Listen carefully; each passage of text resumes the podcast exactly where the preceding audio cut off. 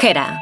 Carlas Lamelo. ¿Qué tal? Muy buenos días, bienvenidos a Gente Viajera. Hoy les mando la postal sonora desde una isla del Pacífico. Estamos en medio de la jungla, rodeados de vegetación, en uno de los lugares de mayor diversidad natural del planeta. Este archipiélago lleva el nombre de Cristóbal Colón, pero todo el mundo las conoce como las Islas Galápagos. Les puso este topónimo un fraile soriano, Tomás de Berlanga, quien descubrió, junto a la tripulación del barco que le llevaba a Lima, estas porciones de tierra emergida del mar. No fue una expedición planificada, fue en realidad la fortuna y la calma chicha mezclada con las corrientes marinas las causas que apartaron a la embarcación de su ruta prevista, topándose con este lugar al que llegaría años después Charles Darwin en 1835 a bordo del HMS Beagle. Este viaje cambiaría la historia natural y la cosmovisión del mundo porque Darwin establecería correlaciones científicas entre las especies que concluirían que no fuimos creados a imagen y semejanza de cómo nos reconocemos. La teoría de la evolución de las especies lo que hace es hablar de la adaptación al medio, de la prueba y del error de la genética y de que la opción más fuerte o la más adaptativa es la que en realidad ha sobrevivido. No sabemos si somos los mejores de cuantos nos de alguna manera estuvieron antes que nosotros, nos precedieron, pero sí sabemos que somos la versión más resiliente. Nosotros, los homínidos, y el resto de las especies. Estas Islas Galápagos están lo suficientemente alejadas del resto del mundo como para ser una cápsula biológica. De hecho, entre ellas también hay diferencias naturales. Son además un archipiélago geológicamente muy joven y por eso Darwin pudo aquí, en este lugar en el que estamos y en el resto de sus expediciones, contrastar que la naturaleza es en realidad una obra en desarrollo, una obra inconclusa. Tal día como ayer, pero de 1859 se publicó su teoría y el mundo cambió para siempre. Desde las Islas Galápagos a 972 kilómetros de la costa de Ecuador, les mando hoy la postal sonora de gente viajera.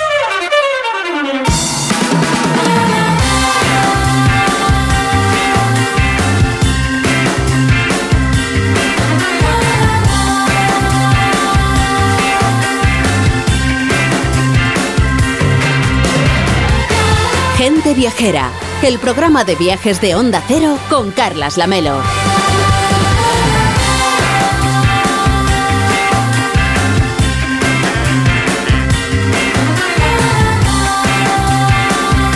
A las 12 y 10, a las 11 y 10 en Canarias y con Víctor Herranz. ¿Qué tal, Víctor? ¿Cómo estás? Buenos días. Muy buenos días, Carles. ¿Cuánto te has gastado tú en el Black Friday? Eh, ¿Algún, poquito. viaje, ¿Algún viaje? Sí, sí, sí, sí, casi, sí, mucho dinero en viajes, la verdad.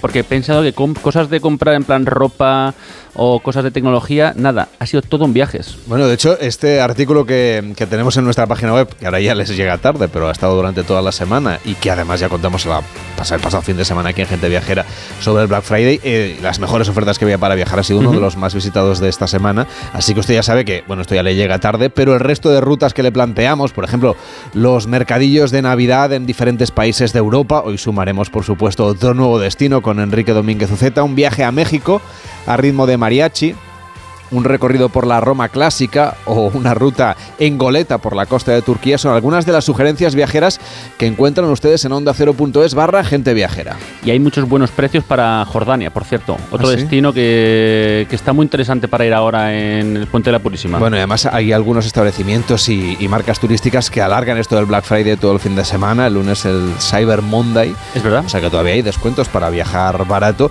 Por ejemplo, a los destinos de la Navidad. Ya saben que en Gente Viajera somos muy, muy navideños. Y que, y que, bueno, ya se han encendido las luces del árbol de Madrid, el lugar del que viene Víctor Herranz. Sí. Y además es un árbol que va creciendo cada año porque el de 2021 eran 19 metros, el de 2022 35 y este 44. Así que no sé qué- con qué le está regando el señor Almeida, pero este árbol cada vez crece más. No, lo traen de un sitio más, más, no sé, más frondoso. Sí, oye, han hecho además un encendido digno de, de Nueva York. que Fuegos artificiales desde detrás del cartel de Tío Pepe, todas las calles aledañas y la terraza del corte inglés hasta los topes. Y todo el mundo con ganas de que su árbol sea más grande. Que por cierto, ¿sabes que la semana pasada anunciamos que el de Granada iba por delante de la competición nacional con 57 metros, ¿no?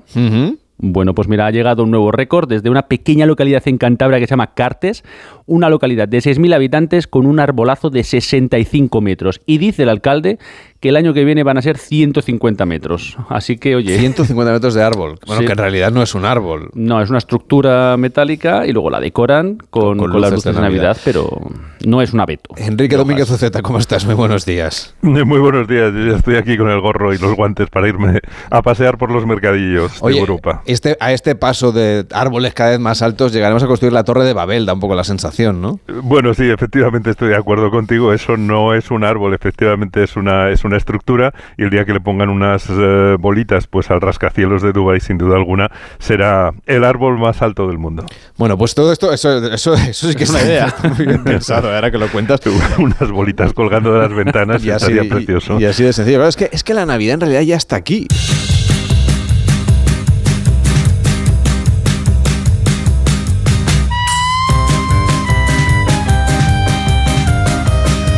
Pero os hacemos una propuesta un poco diferente que es celebrar una Navidad un poco a lo bruto. Mm, poco a los Asterix y Obelix, porque sus personajes son muy reconocidos, es, pero a lo mejor usted no sabe que cerca de París pues hay un parque, un parque de atracciones, claro, destinado a, a conocer la figura de Asterix, de Obelix, de todos los personajes de estos míticos cómics que luego se hicieron serie de televisión, tienen películas, en fin. Yo creo que todos hemos crecido de una manera o de otra leyendo los cómics de Asterix y Obelix. Desde luego, vamos, yo en la biblioteca de, de La Roza siempre me cogía dos para llevar para casa y me he leído toda la colección entera, que era una auténtica delicia, con, vamos, con eh, diferentes además universos, ¿no? El de la Galia, el del Imperio Romano, la antigua Grecia, los vikingos, Egipto, porque debemos decir que Asterix y Obelix eran muy viajeros. Y ahora pues podemos también disfrutar de un viaje a conocerlos, a ese impresionante parque de aventura que se llama el Parque Asterix, que está cerca de París, como bien decías, durante estas navidades y disfrutar de atracciones como la de Osiris o la de Tutatis, que es de las más famosas. Hay una apuesta además muy fuerte también para que los peques de la casa disfruten de, de los bosques de Ideafix o por ejemplo de atracciones para toda la familia como el Pegasus Express vamos, un, maravilloso parque para disfrutar estas navidades. Monse Balaguer, directora para España y Portugal del Parque Asterix. ¿Qué tal? Buenos días. Muy buenos días a todos. Llega la Navidad y el Parque Asterix pues luce esos bellos colores invernales que se pueden ver en este parque de atracciones que podemos descubrir en esos jardines del Papá Noel y en la Ruta Encantada. Pues mira, eh, este invierno, justamente para la época de Navidad, como dices, del 23 de diciembre al 7 de enero, ¿no? Pues hemos hecho unos jardines todos iluminados, ¿no? Donde la gente va a poder ir pasando y viendo, pues bueno, los típicos muñecos de nieve, eh, farolillos, ¿no? Y, y, todo esto, pues, pues muy iluminado, ¿no?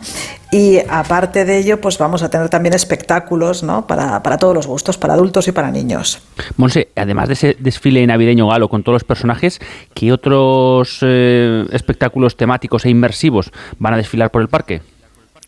Pues mira, hay un espectáculo que se va a hacer en una, mm, en una antigua fábrica, bueno, hemos simulado una antigua fábrica de juguetes y es un espectáculo sobre hielo y realmente, pues bueno, va a ser eh, muy bonito, ¿no? Y luego también tenemos otro relacionado con el circo. Entonces, bueno, allí acróbatas, bailarines, ¿no? Y tal, pues van a poder eh, deleitar a, a, tanto adultos como a niños, ¿no? Y al final del día, eh, en el lago que hay en el parque, vamos a hacer un espectáculo nocturno eh, para clausurar un poco ¿no? pues ese, ese, bonito día en el parque y va a ser pues, bueno, con fuegos artificiales, con luces, efectos pirotécnicos, etcétera. ¿Y ese Papá Noel galo es diferente del Papá Noel que nos imaginamos nosotros? Eh, bueno, pues es un Papá Noel, eh, como dices bien, galo, ¿no? Es decir, al estilo de, de Asterix y de, y de ¿no? Eh, bastante rellenito y, que va a dar también la bienvenida a los niños en la, en la ciudad, en el village, ¿no? que llamamos nosotros, ¿no? que es donde vivía Asterix y Obelix, y entonces allí también va a estar para, para recoger esas cartas ¿no? que, que, los niños pueden entregar con sus mejores deseos. ¿Y cuáles son las atracciones preferidas de los visitantes? Porque nos han dicho que la de Tutatis, de la mítica frase por Tutatis, es de las más famosas. Mira, la de Tutatis es la nueva que hemos inaugurado este año, que en realidad es una zona nueva, ¿no? que se llama Festival Tutatis, y eh, justo tiene la, atracción que además ha ganado un premio, ¿no? Mejor atracción eh, europea, y bueno, es para la gente que quiere adrenalina, ¿eh? ya os aviso que, que tiene sensaciones fuertes, ¿eh? porque vais a tener, eh, si montáis en ella, siete aceleraciones hacia adelante, hacia detrás, vais a alcanzar 110 kilómetros por hora vuestro cuerpo, que además es el récord en, en Francia, Y aunque el circuito no parezca muy largo, ¿no? porque son 1.300 metros, eh, realmente cuando haces una bajada de 51 metros de desnivel, pues bueno, eh, estás deseando casi llegar al final, ¿no? Pero bueno, la verdad es que está teniendo muchísimo, muchísimo éxito. Y en la misma zona hemos hecho esto, pues bueno, para los niños más mayores, ¿no? Como digo, la gente que le gusta adrenalinas fuertes, pero también hay otra para los más pequeñitos, ¿no? Es decir, que siempre que mm, ponemos una gran atracción, también pensamos en los más pequeños. Y para organizar bien un viaje al Parque Asterix ahora en Navidad, el Parque Asterix está en Francia, ¿cómo podemos llegar hasta allí desde diferentes puntos de España? Pues mira, lo más fácil es, claro, está 30, más o menos 30 kilómetros al norte de París, ¿no? Entonces, si llegas en avión, el mejor aeropuerto es el de Charles de Gaulle, porque justo en el mismo aeropuerto tenemos cada 30 minutos unos autobuses logotipados Asterix que te llevan hasta el parque y está muy cerquita de allí, ¿no? Es decir, que eh, desde el parque, desde el aeropuerto es una muy buena opción para poder llegar, ¿no? Además tenemos tres hoteles justo en las puertas del parque tematizados, eh, que entonces, bueno, pues la gente que, quiera alojarse en ellos, pues va a vivir una experiencia completa. Y creo que tenéis cenas especiales para los días señalados de Navidad, de fin de año, ¿cómo van a ser? ¿Cómo es una cena para despedir el año con Asterix y Obelix? Pues bueno, son cenas que eh, las hacemos en los hoteles, ¿no? La mayoría de ellas, aunque dentro del parque, en el restaurante del Cirque también va a haber una, una, de esas cenas, ¿no? Y los personajes van a estar por allí pues para dar, despedir el año y dar la bienvenida al año nuevo, ¿no? Y tengo que decir que para ser Francia, que ya sabéis, ¿no? que bueno, el, ambiente nocturno quizá se cierra un poquito antes ¿no? que en España, pues bueno, va a haber ambiente, música y baile hasta las 2 de la mañana. ¿no? Entonces, pues bueno, para, para poder dar la, la bienvenida al, año nuevo con, con, alegría. Pues es una manera muy original de despedir a este año y darle la bienvenida al siguiente en una aldea gala, en este caso en el Parque Asterix, que está muy cerquita de París, como decíamos. Monse Balaguer es su directora para España y Portugal. Gracias por acompañarnos. Buenos días. Gracias a vosotros.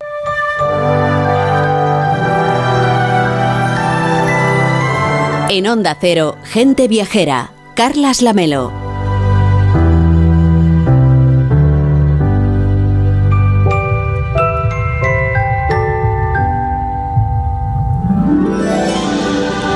Es que estamos ya a un mes justo del día de Navidad y todavía tenemos tiempo por delante para ir de viaje a algunos de los mercadillos navideños de Adviento de nuestro continente. Y este mes mucha gente pues pondrá en su agenda viajar, por ejemplo, a Austria, seguramente uno de los países más atractivos para escaparse en Navidad, también en Año Nuevo, claro, ahí está el concierto, por supuesto. Y vamos a viajar con Enrique Domínguez Uceta hasta las Navidades de Austria y para eso nada mejor que volar directamente a Viena, Enrique.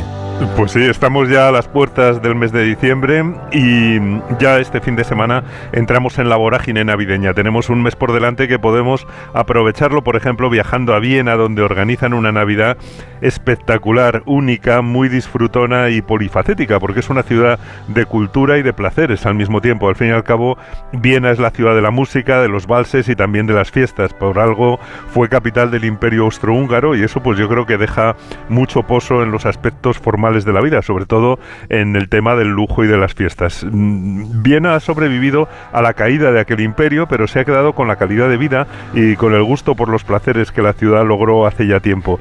Mm, el imperio austrohúngaro desapareció al final de la Primera Guerra Mundial, pero el año nuevo lo empieza medio mundo con el concierto de Año Nuevo de Viena que dan las televisiones. Tiempo tendremos ¿eh? de hablar de él, claro que sí, pero el Año Nuevo siempre está muy asociado, como decíamos, a, a Viena, pero también estos días de los mercadillos navideños navideños, del adviento, de las semanas previas justamente a la Navidad? Bueno, Viena es sin duda una de las capitales de los placeres navideños. Durante la Belle Époque solamente París yo creo que rivalizaba con Viena en el gusto por el lujo y hoy los vieneses la verdad es que también se echan a la calle en diciembre para ver los mercadillos de Navidad al aire libre, para ver la iluminación navideña y para ir a los conciertos y a los bailes que les encantan. Los mercadillos están abiertos solamente durante Adviento, es decir, que terminan precisamente el día de Nochebuena o de Navidad y para verlos hay que ir antes y disfrutar pues de esos puestos donde venden adornos y bebidas tradicionales, el punch, eh, eh, que es un buen ponche caliente con canela, el Glühwein, ese vino caliente que se toma de pie echando el vaho por la boca, Eh, y, bueno, también venden galletas, naturalmente, se asan castañas, que ya sabes que tienen la ventaja de que te calientan las manos antes de que te las comas. Exacto. Y es, algo muy agradable. Y en Viena te sirven también el vino en una taza con la imagen del ayuntamiento. Eh, o sea, cuando tú pides el vino, te dan esa taza. Tú la tienes que pagar. Y si la devuelves, te reintegran el depósito. O si quieres, te la llevas de recuerdo, que es una cosa, bueno, pues que hacemos muchos, traernos una tacita de recuerdo del lugar en el que hemos estado visitando sus mercadillos. El mercadillo mayor de toda la ciudad se instala en la Rathausplatz y es espectacular. Tiene, pues no sé, 150 chalés o puestos de venta donde te ofrecen en muchos de ellos productos de panadería y de repostería de todas las regiones de Austria, sobre todo el pretzel con su forma de lazo, los pasteles de manzana y de, y de canela calentitos y otros puestos pues tienen adornos de Navidad, bolas de cristal pintadas a mano y artesanías con productos de madera, además de cosas para comer. Y en la planta baja del ayuntamiento hay actividades gratuitas para los niños que bueno, se ponen allí, allí a hacer, les encanta hacer las típicas galletas de Navidad de gingerbread, de, de, pan de jengibre. Y hay otros muchos mercadillos repartidos por la ciudad que comparten pues el olor a pan con especias y las almendras tostadas con miel. Hay otro mercadillo que se instala en la Catedral de San Esteban, con puestos de madera que imitan a los chales alpinos. Claro, es que en Viena hay mucha devoción por San Esteban y lo celebran mucho, como por ejemplo ocurre en otras partes de España, como en Cataluña. Bueno, sí, en Viena celebran a San Esteban porque la catedral está dedicada a este santo del 26 de diciembre. Eh, ya sabes que fue el primer mártir cristiano. En Cataluña en Baleares ese día es festivo de, de comida en familia, de sabrosos canelones hechos con las sobras de la comida de Navidad y es también el Boxing Day anglosajón, no nos olvidemos. Pero bueno, si vamos a Viena en estos días, por supuesto recomendamos visitar esa Catedral de San Esteban en Viena, sobre todo si se va con motivo de la Navidad. Es un bonito edificio del siglo XII y del XIV, románico y gótico, que está muy cuidado y lleno de historia. Es prácticamente un emblema de la ciudad. Y además se van a celebrar muchos conciertos durante las próximas semanas en la catedral que cuenta con su propio coro y su propia orquesta.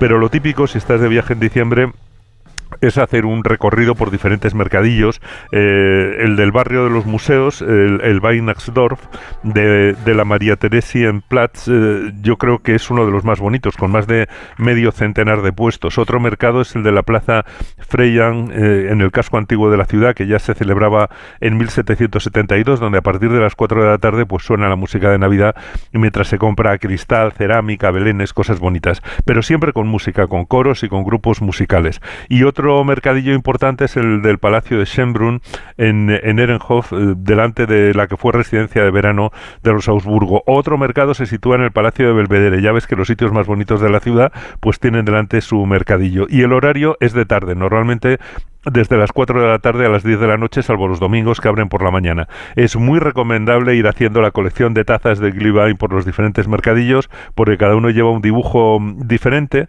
eh, pues con el motivo de la iglesia o de la fachada principal que da a la plaza, y yo creo que es una colección muy bonita eh, para traerse de vuelta a España. Eh, Viena, Enrique, tiene una de las navidades más dulces de Europa, me parece. Bueno, tiene unas navidades para golosos, porque no hay que olvidar que los dulces aportan mucha energía para combatir el frío y las castañas, las almendras, el vino dulce y caliente, pues sientan muy bien cuando estás al aire libre en diciembre. Pero en Viena vale la pena disfrutar también con, el encanto de los cafés y las pastelerías, que yo creo que son también otro de los símbolos de, la ciudad, eh, porque en casi todas ellas preparan unos dulces suculentos. Entre ellos el más famoso, claro, es la, la tarta del Hotel Sacher, que es legendaria. Es también otra, otra de esas cosas que no puedes dejar de probar cuando vas allí con su bizcocho y con su, su chocolate suculentos. Y el Hotel Sacher pues está junto a la Ópera de Viena y a la Albertina, o sea que prácticamente es imprescindible pasar por allí.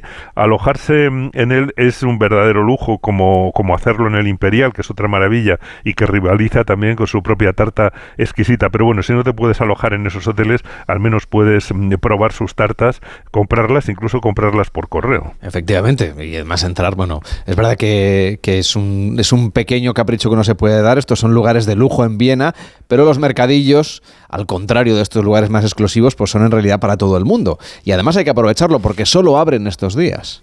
Sí, no hay que perderse ninguno de esos mercadillos, pero también los escaparates son especiales. ¿eh? Es, es, gratis pasear por la calle de lujo en Viena, que es la que va desde la ópera hasta San Esteban, la Karnestrasse, que está llena de joyerías. Allí está también la gran tienda de Swarovski. Hay tiendas de complementos de piel, sombreros, anticuarios. Allí se puede ver también la tienda de Loden, de esas prendas de lana míticas de Austria desde 1830. Está también Stepanek, que es la tienda de complementos para hombre que diseñó Adolf Loss. Pero mm, el verdadero lujo de Viena es su amor por la música. Hay conciertos en todas partes, hay conciertos al aire libre en los mercadillos, donde mm, en algunos casos pues están tocando o cantando toda la tarde y también aman las fiestas y los bailes. Fíjate que tras la Navidad cierran los mercadillos, pero Viena prolonga su magia en la gala de San Silvestre, del día de fin de año, en el Musikverein, en el baile del emperador y en la gran fiesta del murciélago en la ópera de Viena para culminar pues en ese concierto de Año Nuevo que se transmite por televisión a todo el planeta. Nos has contado esta Viena que da una imagen muy formal a través de esos conciertos, pero es que es una ciudad mucho más joven de lo que cabe esperar. Hay también ambiente para, para todos los públicos. Pues sí, es muchísimo más joven y vital de lo que uno espera. Hay muchos estudiantes, hay mucha animación en el barrio de los museos y ahora hay bailes por toda la ciudad, siempre en palacios y los organizan diferentes asociaciones. Eh, gente mayor y universidades también lo organizan y gente joven, familias, grupos políticos, todo el mundo organiza algún baile. Hay que ir por lo menos a un baile, a un bal con tu correspondiente traje de gala. Eso sí, los austríacos saben bailar bien, eh, los que saben bailar bien abren el baile en formación perfecta con orquesta estás en directo y luego pues ya, se va incorporando todo el mundo haciendo lo que puede. Es muy bonito, es muy recomendable, pero hay que llevarse el traje de etiqueta en la maleta y hay que ir en pareja porque los bailes son siempre en pareja y, es algo bastante popular. Esos bailes mm, organizados por asociaciones o por, o por comunidades no son muy caros y yo desde luego lo recomiendo. Hay, hay bailes de Navidad, pero se van prolongando durante todo el invierno, hasta febrero por lo menos. Eh, en general la ciudad de Viena es muy animada, hay muchos sitios donde se bebe aire libre, bajo las estufas en las terrazas, se patina en las pistas de hielo que construyen delante del ayuntamiento, entre los árboles o sobre las aguas heladas del Danubio y bueno, todo contribuye a que en estos días de frío, pues Viena sea una de las ciudades más cálidas, más acogedoras y más divertidas de Europa. Enrique, las, bueno, mañana volvemos a hablar, por supuesto, pero la semana que viene estaremos en Vera, en Almería. Ahí sí que estaremos, eh, vamos, sin necesidad de vino caliente. Ahí el clima es mucho más. Esperemos que nos acompañe efectivamente una buena temperatura. Creo que voy a dejar el jersey que llevo hoy puesto para, para ponerme algo más ligerito. Cuídate mucho, mañana hablamos. Seguimos viajando por Europa y sus mercadillos navideños. Pues nada, hasta mañana, Carles. Y ahora que son las doce y media, las once y media en Canarias, volvemos a subirnos a un avión de Iberia. Hoy nuestro viaje no va a ser tan largo como en otras ocasiones. Vamos camino de Oporto, al norte de Portugal. Esta tarde está previsto que empiece la programación cultural de la Navidad en Wow, el distrito cultural de Vila Nova de Gaia. Y no quiero perdérmelo, por eso voy a llegar a tiempo, claro. A las seis y media de esta tarde, hora portuguesa, van a encender el árbol de Navidad. El suyo tiene 13 metros, lo han instalado en un lugar especialmente visible y es la manera de inaugurar oficialmente las fiestas en esta zona de Portugal. Los portugueses y también los españoles y el resto de viajeros vienen hasta aquí para tomar chocolate deshecho, beber vino caliente y escuchar los coros juveniles entonando villancicos. Alrededor del tío vivo se van a remolinar las parejas para hacerse una foto, un selfie, con esas fotos, eh, esas imágenes brillantes, esas luces de fondo y todo ese ambiente tan navideño. Este rincón también ofrece proyecciones de cine con películas clásicas y palomitas recién hechas. Los más pequeños van a disfrutar subiéndose a las camas elásticas, a los inflables. Hay maquilladores, pintacaras y claro, un mercadillo de Navidad. Desde hoy hasta el 16 de diciembre, cada fin de semana se van a dar cita en Oporto los entusiastas de estas fiestas. Y a partir del día 16, las actividades navideñas ya se van a abrir al resto de la semana y van a pasar a ser diarias. Llegarán entonces los carteros de Papá Noel, los duendes, las galletas de jengibre gigantes y los malabaristas.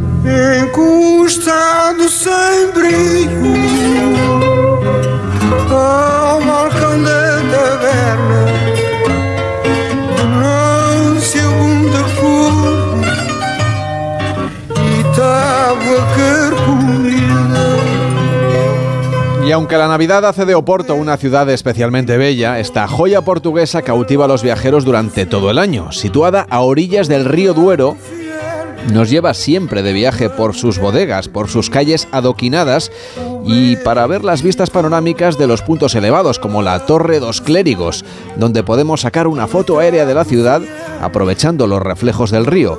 Y es que el Duero es la columna vertebral de Oporto y un paseo por sus orillas revela una perspectiva diferente de la ciudad. Cruzando el puente de Luis podremos explorar la animada vida en la ribera. Las antiguas bodegas de vino están alineadas a lo largo de la colina y dan testimonio de la rica herencia vinícola de esta ciudad portuguesa con nombre justamente de vino.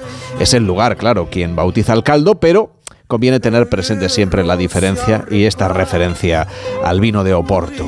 En esta ruta por la ciudad de Oporto, que hoy la verdad es que nos está estoy marcando aquí en el mapa los lugares que quiero ver. Me he traído el mapa a bordo de este avión de Iberia y he señalado especialmente la visita al Palacio de la Bolsa. Es una obra maestra de la arquitectura del siglo XIX. Quiero detenerme en los detalles de sus salones ornamentados, especialmente, por ejemplo, el Salón Árabe. Este lugar nos habla de la riqueza del imperio portugués, de su importancia y de la vocación de comerciantes que han tenido siempre, desde hace siglos, nuestros vecinos. Estamos recorriendo hoy Oporto con Iberia.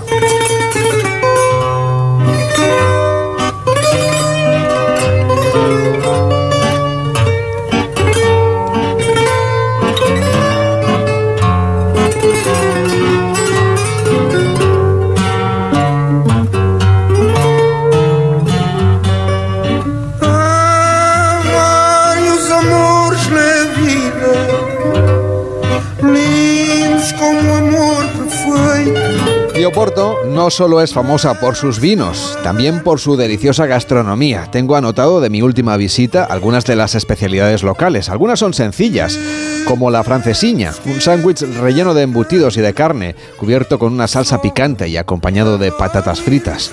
Aunque mis preferidos son los bollos de arroz, y los pasteles de nata que también están a la venta en las mejores confiterías de Oporto, no es solo una cosa de Lisboa. Pero una visita a esta ciudad norteña no sería completa sin una cata de vinos. Las bodegas a orillas del río ofrecen recorridos que te sumergen en la elaboración de sus famosos e internacionales caldos. Los bodegueros y también los enólogos portugueses se llenan de orgullo mientras explican los secretos de la producción, desde la vendimia hasta la copa ya sea explorando el centro histórico, paseando por las orillas del Duero o sumergiéndonos en la riqueza cultural, esta ciudad, Oporto, que es una de las ciudades portuguesas más bellas, te va a cautivar casi desde el primer momento en el que llegues al aeropuerto.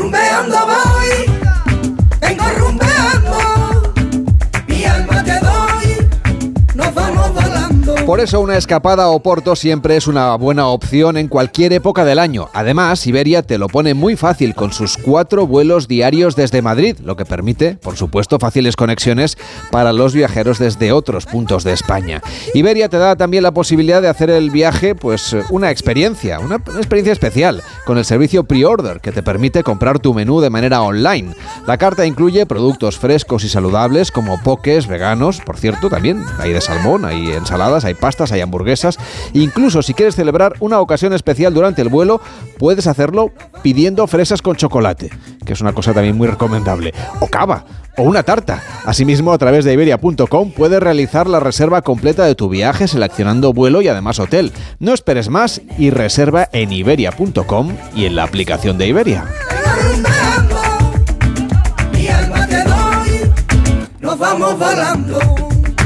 En Onda Cero, Gente Viajera, Carlas Lamelo.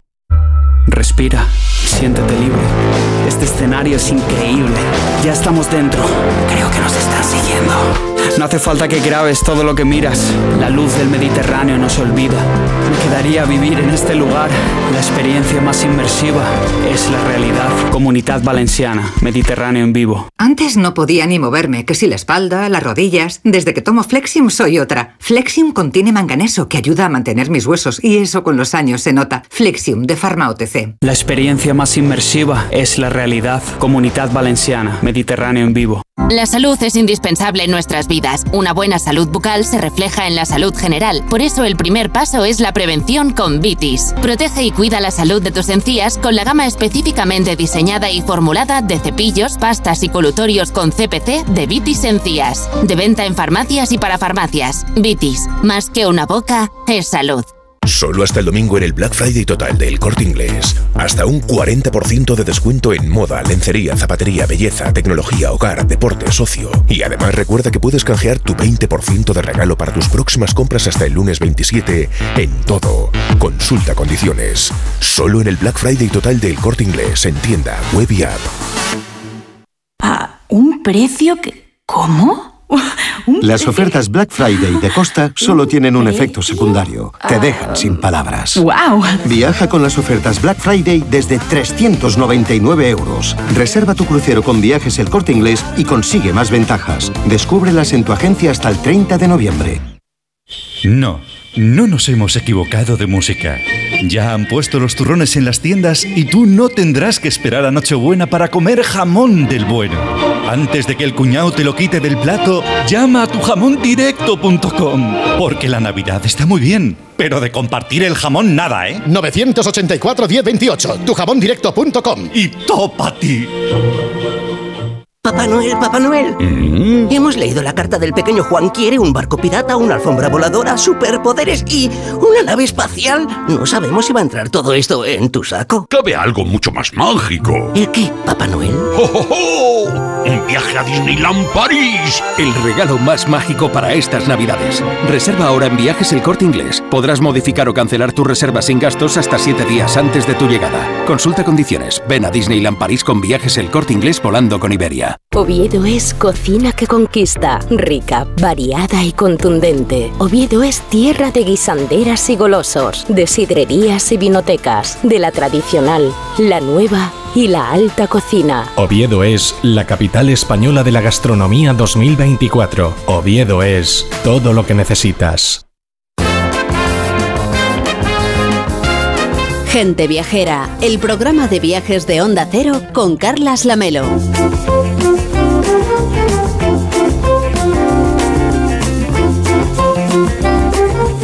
Pues seguimos viajando, ahora nos quedamos cerquita dentro de la sierra madrileña, además de los senderos y de las actividades de turismo activo, ahí encontramos campos y fincas habitadas por numerosas especies animales. Eh, y es que en estas zonas rurales la verdad es que podemos encontrarnos con, con escenarios de plena naturaleza, como es el hábitat de la fauna autóctona, una zona, las montañas de Madrid, que creo que conoce muy bien Alejandra Carril. ¿Cómo estás? Buenos días. Hola Carles, buenos días. Sí, es un lugar que recomiendo siempre para hacer cualquier ruta, quien tenga la oportunidad. Yo la última, por ejemplo, que hice hace poquito eh, fue al Mirador de los Poetas, que está en Cercedilla y es un lugar precioso, con unas vistas que da igual el frío que pueda hacer, que siempre merece la pena. Así que ahí dejo mi, mi recomendación. Venga Alejandra, pues nos lo apuntamos. Además de los miradores y de las rutas, hay zonas que podemos visitar, por ejemplo, por la fauna que, que habita allí, como por ejemplo el plan que hoy les vamos a proponer a los oyentes de Gente Viajera. Sí, estamos acostumbrados a ver en ocasiones a los animales en plena naturaleza desde el coche, pero también podemos hacerlo, como quien dice, a pie de campo, paseando entre ellos y conociendo su historia, como ocurre, por ejemplo, con el toro de Lidia. Esta raza es quizás una de las más reconocidas de nuestro país. Se creó entre los siglos XVI y XVIII a partir del ganado que se encontraba en la península. Desde entonces los encontramos en las cuencas de los principales ríos, entre ellos el Tajo, su crianza, forma de vida y las novedades que han traído las nuevas tecnologías y que han adoptado las ganaderías, es algo que podemos conocer si visitamos una finca de toros bravos y disfrutamos no solo del entorno, sino también de este animal en su hábitat natural. Está con nosotros Javier Matesanz, que es gerente de Naturanda en Madrid. ¿Qué tal? Muy buenos días. Hola, ¿qué tal? Muy buenos días. Queremos conocer a fondo la vida de los toros bravos que viven tan cerca de la ciudad. Parece, parece mentira, ¿no? Que haya tan poca distancia entre la capital y, y un lugar de naturaleza como esta. Sí, la verdad que sí. La verdad que es un entorno maravilloso y tenemos a nuestra disposición un entorno perfecto para poder visitar una ganadería, en este caso, como dice Alejandra, de Toros Bravos, aquí de, en la Sierra de Madrid. En la Sierra de, de la Pedriza, en el Parque Natural del De Alto, la Pedriza. del Alto Manzanares. Oye, ¿cómo es esta visita guiada una vez llegamos? Pues mira, esta visita comienza en. Nosotros hacemos la visita en la, una- en la ganadería de Flor de Jara, ¿vale? Que está a los pies de la Pedriza. Se coge un todoterreno y bueno, y la visita consiste en ver un lote de vacas con sus crías y sus sementales. Y después se vería pues a la camada de machos de saca, que son un conjunto de animales que se les aparta, dispuestos para ser embarcados con destino a la plaza y después visitaríamos pues las instalaciones de la ganadería. Javier, ¿y qué instalaciones se pueden ir conociendo a lo largo del recorrido? Pues mira, en las instalaciones que se pueden visitar, pues se pueden ver, por ejemplo, los corrales, que son los recintos que existen en, en las plazas de toros, ¿no? Que se hallan y en las ganaderías. Luego se pueden ver las vangas de vacunación, donde se colocan a los toros para proceder a su vacunación, el embarcadero, la plaza de tientas. O sea, es un, la verdad que es un recorrido, unas instalaciones que son muy interesantes. Y los viajeros también pueden estar cerquita, ¿no? De los toros. Más o menos, con seguridad. Exactamente. Sí, sí, sí, siempre con seguridad, se ve las diferentes cercas, se pueden ojear pues los diferentes eh, ganados que hay allí y, y los puedes visitar. Y la alimentación, la actividad física, en ese entorno natural tan bonito, pues son rutinas ¿no? que tienen que mantener esta raza para, para seguir siendo, digamos, un, atleta. ¿no? ¿Cómo es el cuidado el día a día de, de los toros bravos?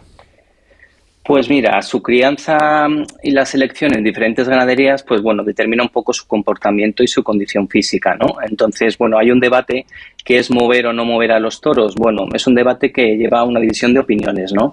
Hay, hay ganaderías que existen tauródromos, ¿no? Que son pistas donde se entrenan a los toros y se les hace hacer un, pues una serie de entrenamientos para, para motivar el oxígeno en sangre y bueno, y mejoras el rendimiento. Otras ganaderías que son un poco más tradicionales, que simplemente en el entorno natural, pues a ellos se les, se les hace hacer el ejercicio eh, mientras ellos mu- se mueven libremente pues, por los diferentes cercados, ¿no? Y que usan también la, Y la inteligen- la inteligencia artificial, ¿no? Para hacer la selección de los, de los toros. Eh, Exactamente. Bueno, la inteligencia artificial es un debate que, bueno, que se hacen unos análisis de sangre donde se recogen muestras, ¿no? Para recopilar datos y tratar de anticipar, pues, comportamientos, ¿no? Que se pueden hacer eh, imprevisibles al tipo de animal. Y bueno, ese es un debate que, que hay gente que sí está de acuerdo, gente que no, pero bueno, no se ha demostrado 100%, pero sí que es eh, actualmente se, se hace, ¿no? Que es un poquito una mejora genética, ¿no? De, del cruce. Pues Naturanda está en Madrid, es un plan, por ejemplo, para escaparse un fin de semana a la Sierra Madrileña y, y disfrutar y conocer ese toro bravo tan propio de nuestro país. Javier Matasanz, muchísimas gracias por estar con nosotros y hasta la próxima. Buenos días. Nada, vosotros, muchas gracias. Hacemos una pausa en Gente Viajera y vamos a seguir viajando. Nos vamos a ir a la provincia de Burgos. En Onda Cero, gente viajera. Carlas Lamelo. Mira, cariño, los de la casa de enfrente también se han puesto alarma.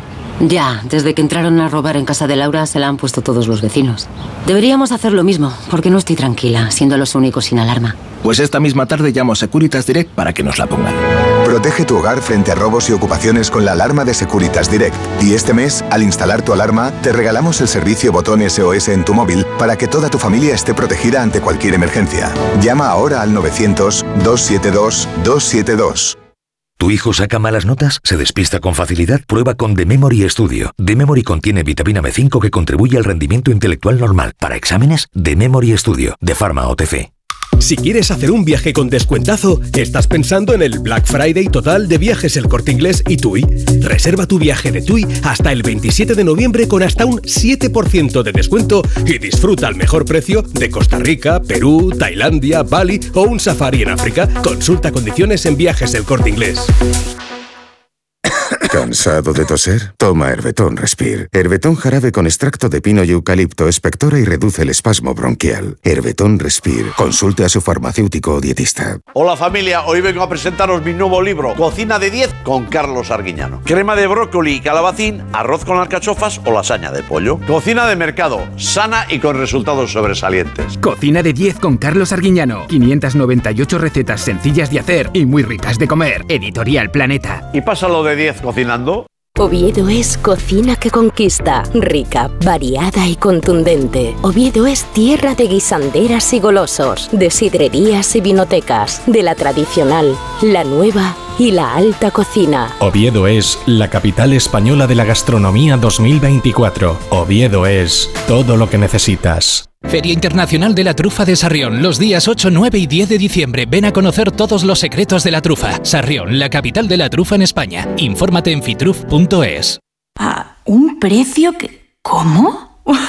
Las ofertas Black Friday de Costa solo tienen un efecto secundario. Te ah. dejan sin palabras. ¡Wow! Viaja con las ofertas Black Friday desde 399 euros. Reserva tu crucero con viajes el corte inglés y consigue más ventajas. Descúbrelas en tu agencia hasta el 30 de noviembre.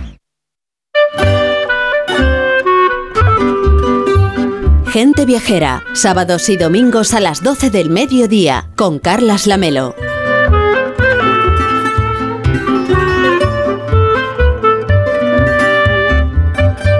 Hablamos ahora de otro río, no del Duero, sino del río Arlanza. Su paso por la provincia de Burgos, allí atraviesa espacios naturales muy destacados, lugares repletos de arte, de historia. Es un destino perfecto para una escapada también así prenavideña, con Ángel Martínez Bermejo. ¿Cómo estás, Ángel? Buenos días. Buenos días, Carlas. Bueno, me imagino que habrás encontrado en esta zona de Burgos muchos sitios interesantes que compartir con la gente viajera. Bueno, realmente es una zona preciosa y muy interesante además, tanto desde el punto de vista de la naturaleza como de la historia y el patrimonio. Además estamos en territorio de la denominación de origen Arlanza, así que hay que probar los vinos locales. En esta comarca siempre se habla de un triángulo, que es el formado por Covarrubias, San Pedro de Arlanza y Santo Domingo de Silos. Es un recorrido clásico que nunca falla y al que se le pueden añadir pues algunas otras paradas pues dependiendo del tiempo del que dispongamos. Pues venga, vamos a empezar la ruta por Covarrubias. Yo ya estoy marcando aquí en el mapa. Mira, Covarrubias es sobre todo uno de los mejores conjuntos de arquitectura rural castellana que podamos encontrar. El casco histórico es casi un museo de arquitectura centenaria. Tenemos calles y plazas, y plazas con soportales, casas populares con fachadas de entramado de madera y otras más nobles con buena sillería y blasones. También varios edificios imponentes y, sobre todo un conjunto que forma un ambiente de otro tiempo. Venga, pues recomiéndanos alguno que no podamos perdernos. Bueno, Covarrubias es un lugar a descubrir a pie y de hecho no se puede aparcar en el casco histórico, así que se entra caminando a través de un edificio puerta muy elegante y ya parece que estamos en otro siglo. Esta calle nos lleva todo seguido hasta la plaza, que es espectacular, con el torreón de Fernán González, que es una torre piramidal truncada, probablemente del siglo X. En esta plaza está la casa de Doña Sancha, que es el mejor ejemplo de toda la arquitectura tradicional de esta villa. Enseguida llegamos a la ex colegiata, imponente con sus tres naves, sus capillas, un claustro y el órgano más antiguo de Castilla que sigue sonando.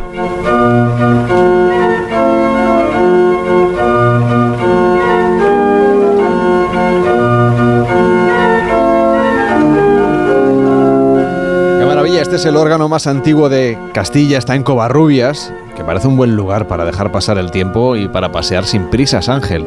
Eh, sí, porque además de estos lugares concretos que he mencionado, lo bueno de Covarrubias es el conjunto, con las placitas, encontrar la botica, pasear junto a las murallas que casi roza el Arlanza, descubrir algunas casonas antiguas que todavía reflejan la forma de construir de tiempos del románico, que también generó una arquitectura civil y aquí encontramos algunas, algunos restos todavía. Y también encontramos una cosa curiosa que es la estatua de la infanta Cristina de Noruega, una princesa nórdica que se casó con el infante Felipe de Castilla, hermano de Alfonso X el Sabio y que está enterrada en la colegiata donde también está Fernán González. Y una vez ya hemos visitado Covarrubias, ¿hacia dónde nos dirigimos? Bueno, pues desde Covarrubias el camino lleva directamente a San Pedro de Arlanza, pero al poco de salir vemos el desvío hacia la ermita de San Olaf.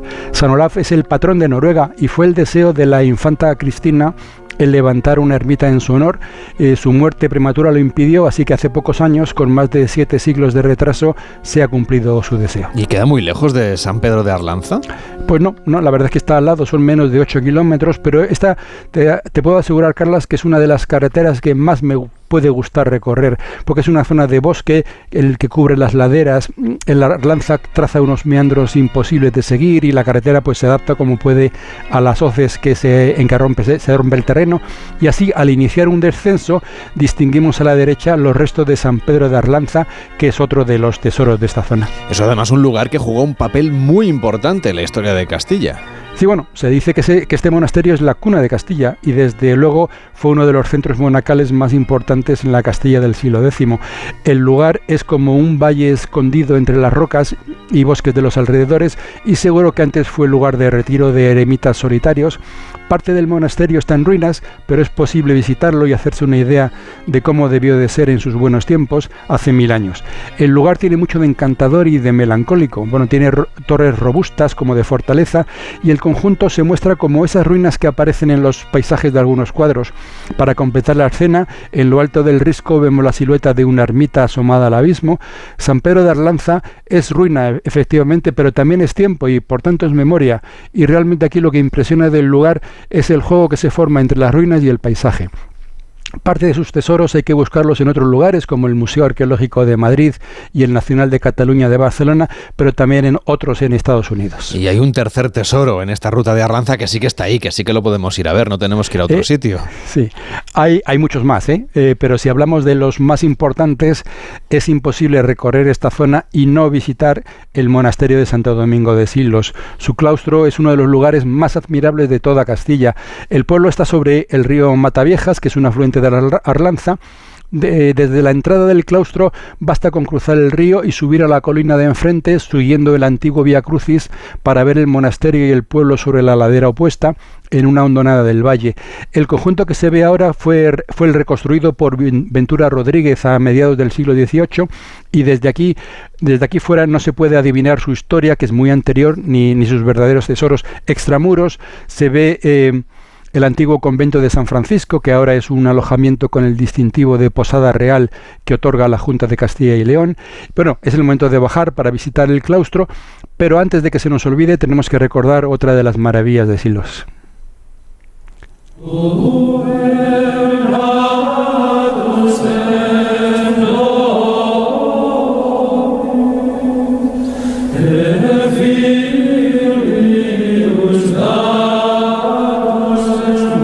El canto gregoriano de los monjes de Silos, que es sin duda una experiencia, pone un poco la piel de gallina.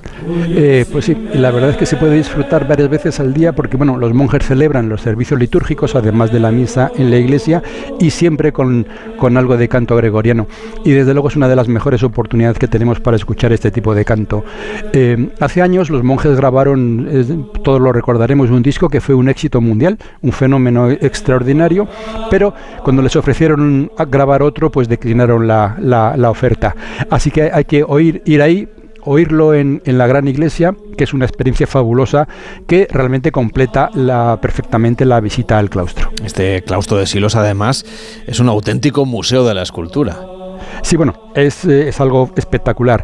Eh, tiene forma de mm, casi de cuadrado perfecto eh, y las cuatro galerías se abren a la luz a través de 60 arcadas de columna doble y cada pareja de ellas está sobremontada por un capitel. Cada capitel además es único y es posible pasar realmente mucho tiempo admirando e identificando los motivos que forman, porque ya sean vegetales como palmas y acantos, como animales, reales o fantásticos, ya pueden ser leones, aves, pero también centauros o arpías. Se dice que aquí se puede haber influencias persas y egipcias llegadas a través del mundo árabe y de Bizancio. También hay luchas de animales y, por supuesto, escenas bíblicas. Algunos de estos capiteles recuerdan la forma de trabajar de la orfebrería, de las miniaturas y también de la eboraria, que es la talla del marfil. Y si los capiteles, capiteles son hermosos, los relieves esquineros son uno de los triunfos de la escultura románica. Representan estos sí temas bíblicos como Pentecostés, el sepulcro de Cristo o la Anunciación de la Virgen. Para mí el descendimiento, el descendimiento de la cruz es el que me parece el más emocionante. Además, un detalle, yo siempre había ido a Silos por la tarde, pero ahora que he vuelto por la mañana me pareció que el sol reverberaba de una forma especial e inundaba de luz dorada todo el conjunto, iluminaba incluso los rincones a los que no llega la luz directamente y se creaba un efecto único. Y debe ser una experiencia realmente impresionante por lo que describes, ¿no? Por lo que nos cuentas, Ángel. O sea, que hay que ir por la Eh, mañana, es tu recomendación. Eh, casi pensaría que sí. Es una lo que he descubierto después de cuatro o cinco veces de ir por la tarde. Creo que a lo mejor conviene ir por la mañana. Pero bueno, eh, eh, es una experiencia impresionante en cualquier momento del día. ¿eh? Y por supuesto, esto es lo que he contado de los capiteles y los relieves no deben hacer olvidarnos pues otros detalles, pues desde el techo policromado de las galerías a la gran imagen de la Virgen de Marzo y, y el famoso ciprés, ese enhiesto surtidor de sombra y sueño que acongojas el cielo con tu lanza, según el poeta Gerardo Diego. La salida del claustro se hace por la botica, que también es biblioteca, y por el museo del monasterio. Eh, todo- eh, los dos lugares merecen un, un buen rato. ¿Y hay algún lugar más que nos puedas recomendar, Ángel? Bueno, pues es que es que hay muchos más que es que no realmente no tenemos tiempo de contar todo lo que hay en los alrededores. Un fin de semana tampoco basta para cubrirlo todo, así que me voy a dejar muchos lugares pues para otro día. Pero ya que estamos en Silos tenemos que hablar del desfiladero de, de la Yecla que se recorre a pie por unas pasarelas, está como a 3 o 4 kilómetros solamente, forma parte del Parque Natural Sabinares de la Arlanza y la Yecla, donde se protegen los más extensos y mejor conservados sabinares de todo el mundo, aunque eh, durante el verano del año pasado sufrió un terrible incendio. En esta zona afectada también se encuentra la ermita mozárabe de Santibáñez del Val, pero bueno, para cambiar de aires y de estilo podemos ir a la, a la colina triste.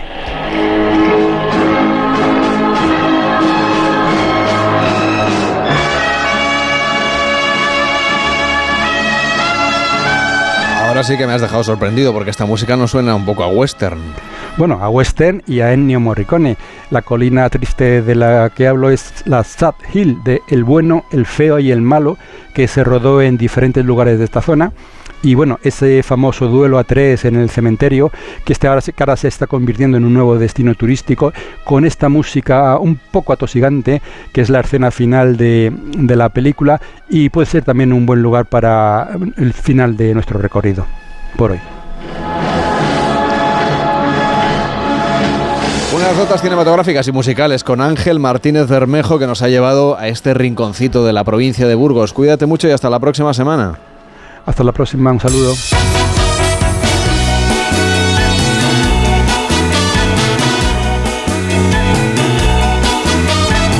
Ya saben que pueden seguirnos en onda ondacero.es barra gente viajera en las principales plataformas de audio, por supuesto en la aplicación de Onda Cero, también en youtube.com barra onda cero y en las redes sociales, en arroba gente viajera OCR y estamos en Facebook, en X, lo que antes llamábamos eh, Twitter y por supuesto en Instagram, donde puede ver las fotos de los viajes del equipo de colaboradores de este programa. Y tenemos WhatsApp, que es el 699-464666 y que sirve para que usted nos cuente qué está haciendo este fin de semana, que nos haga recomendaciones viajeras o nos pida destinos a la carta. 699-464666. Tal, ¿qué tal, amigos? de Onda Cero. Un saludo especial para quienes conforman esta prestigiosa radio española. De la misma forma, pues, a los radio escuchas.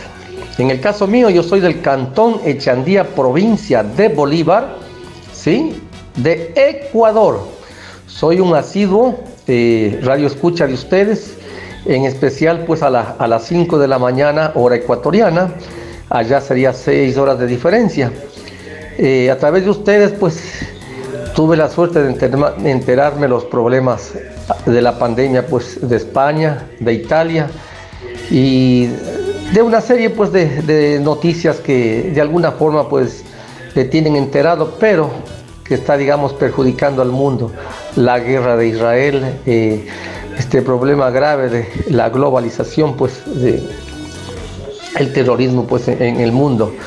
Un abrazo pues a la distancia, gustoso de seguir escuchando a ustedes todos los días a través de, digamos, del internet que hoy por hoy es muy fácil. Y como tenemos casi las mismas costumbres españolas, eh, les sigo muy de cerca. Un abrazo pues a la distancia. Pues un abrazo que mandamos de vuelta a Ecuador. Qué mérito tiene levantarse a las 5 de la mañana. Desde luego, para escuchar la radio. Hombre, hay que tener valor. De todas formas, mañana está el, ministro, o sea que podrá hacerle ilusión que. Mañana viajaremos a Ecuador, efectivamente. Aquí en Gente Viajera se lo contaremos. Eso será mañana, pero antes todavía nos queda una hora de programa. Pero lo urgente, lo importante es saber qué es lo que pasa en el mundo que nos lo va a contar ahora Yolanda Vilá de Cans en el boletín. Y a la vuelta seguimos viajando en Gente Viajera. La una mediodía en Canarias.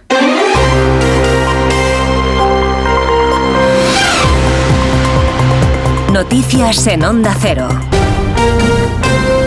Buenas tardes. Primera parada en Logroño, donde el presidente del Partido Popular, Alberto Núñez Feijóo, está clausurando el 17 Congreso Autonómico de los Populares Riojanos, que se está celebrando con carácter extraordinario y con la elección de Gonzalo Capellán como presidente de los Populares de Rioja. Vamos a saber cómo transcurre ese acto de redacción en Logroño. Javier Hortelano. El líder de los populares clausura el Congreso del Partido en La Rioja, comunidad en la que el Partido Popular obtuvo el mejor porcentaje de voto en las últimas generales, que gobierna con mayoría absoluta Gonzalo Capellán, hoy investido presidente de los populares riojanos y donde milita la secretaria general Cuca Gamarra. Todo apunta a que hoy podría ser ratificada por Feijó en este cargo orgánico del partido, aunque como ya avanzó en espejo público de Antena 3, dejará de ser la portavoz en el Congreso.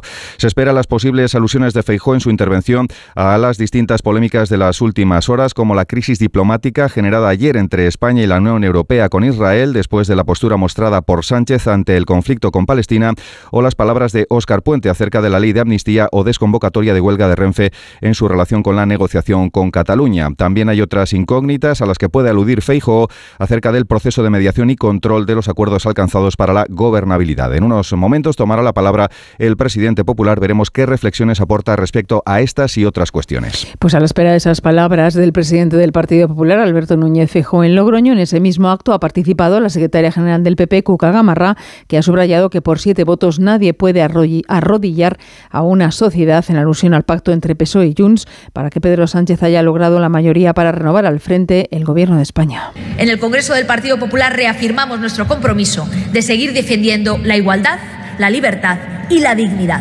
Y también de decir alto y claro que por siete votos para mantenerse en el poder nadie puede arrodillar a una sociedad y que nosotros ni nos rendimos, ni nos callamos, ni nos estamos quietos. Y estas van a ser las claves se celebra hoy además el Día Internacional para la Erradicación de la Violencia contra la Mujer. El Partido Popular ha lamentado los retrocesos que recientemente se han dado en la lucha contra la violencia de género, culpando al Gobierno de romper la unidad. En el otro lado, la ministra de Igualdad, Ana Redondo, acaba de manifestar y de apostar en un acto que se está celebrando en Madrid, en una manifestación en contra de la violencia de género. Acaba de apostar por recuperar esa unidad entre las distintas sensibilidades feministas para luchar juntas contra esa violencia machista. Reivindico la unidad reivindico esa melodía de fondo feminista profundamente fuerte y alto que se escuche y da un poquito lo mismo donde nos manifestemos. Como digo, hoy estamos aquí, somos el Partido Socialista, nos reivindicaremos esta mañana,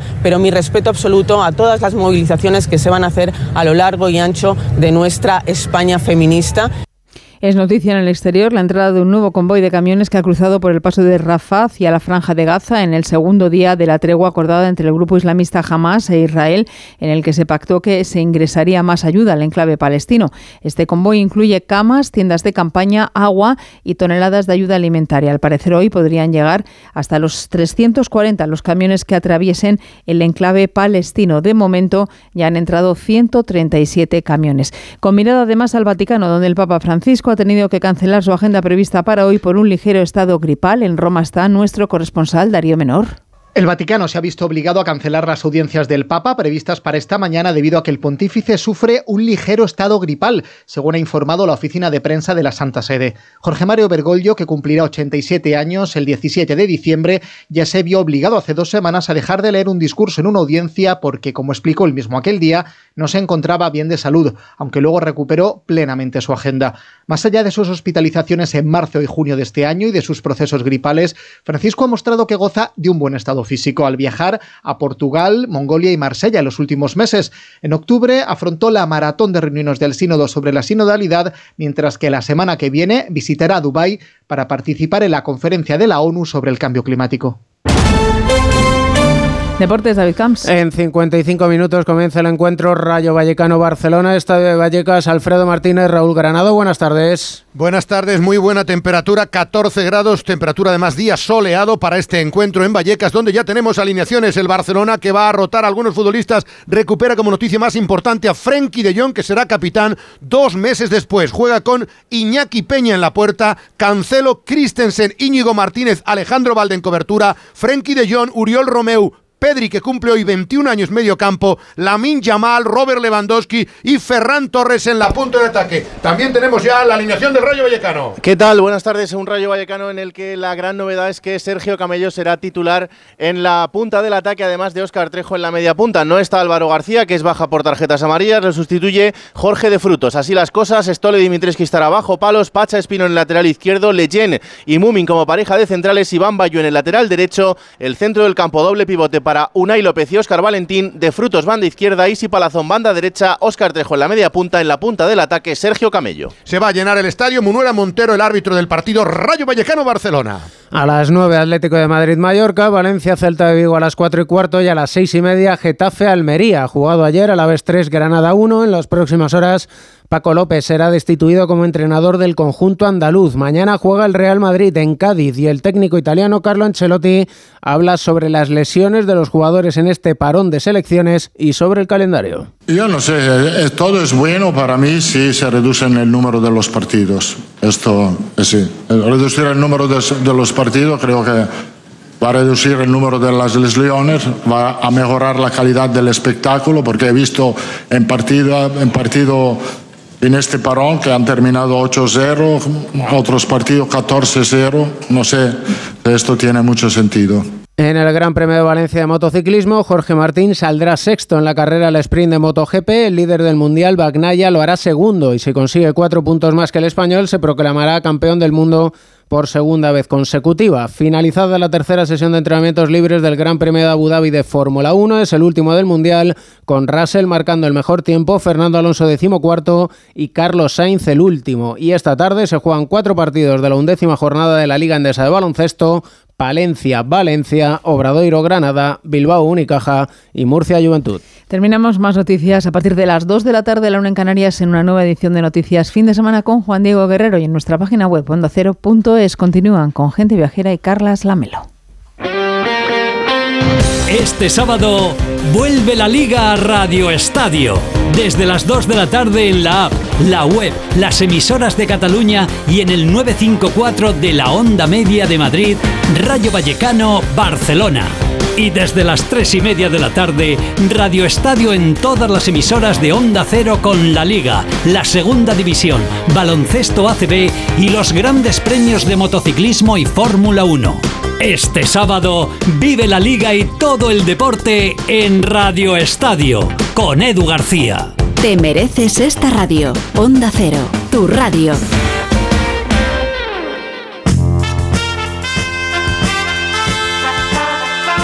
Carlas Lamelo, gente viajera.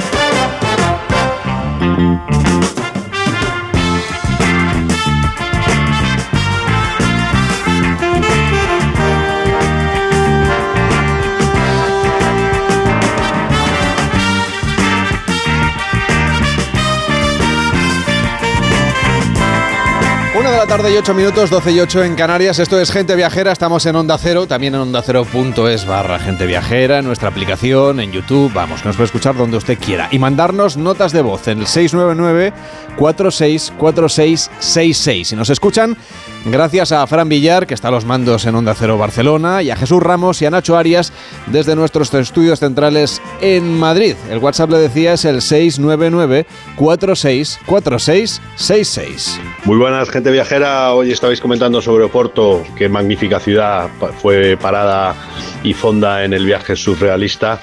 Eh, llegamos con nuestro Rolls Royce, con las tablas de surf, pudimos surfear en la playa que hay llegando a Matosiños y una ciudad eh, maravillosa. Eh, como punto crítico para que el oyente no crea que todo esto son, son eh, comentarios de, de, gente viajera eh, arribista y acomodaticia decir que es mm, incongruente el que la biblioteca la biblioteca está tan bonita que tiene la escalera de madera y que es tan, tan evocadora eh, que para entrar en esa biblioteca que simboliza eh, pues eso el traslado de la, del conocimiento a través de los libros que haya que tener un código QR, haya que aplicar una plataforma con una app, esperar un, un orden del listado eh, digital, eh, es mm, cuando menos eh, un poco surrealista. Apuntado ese aspecto de mejora, si nos escuchan desde Portugal para mejorar la experiencia, esa librería la librería Leyo que está en Oporto y que es uno de los lugares recomendados que les podemos hacer aquí en Gente Viajera. Puede mandarnos sus notas de voz al 699-464666, que es el WhatsApp de Gente Viajera. 699-464666.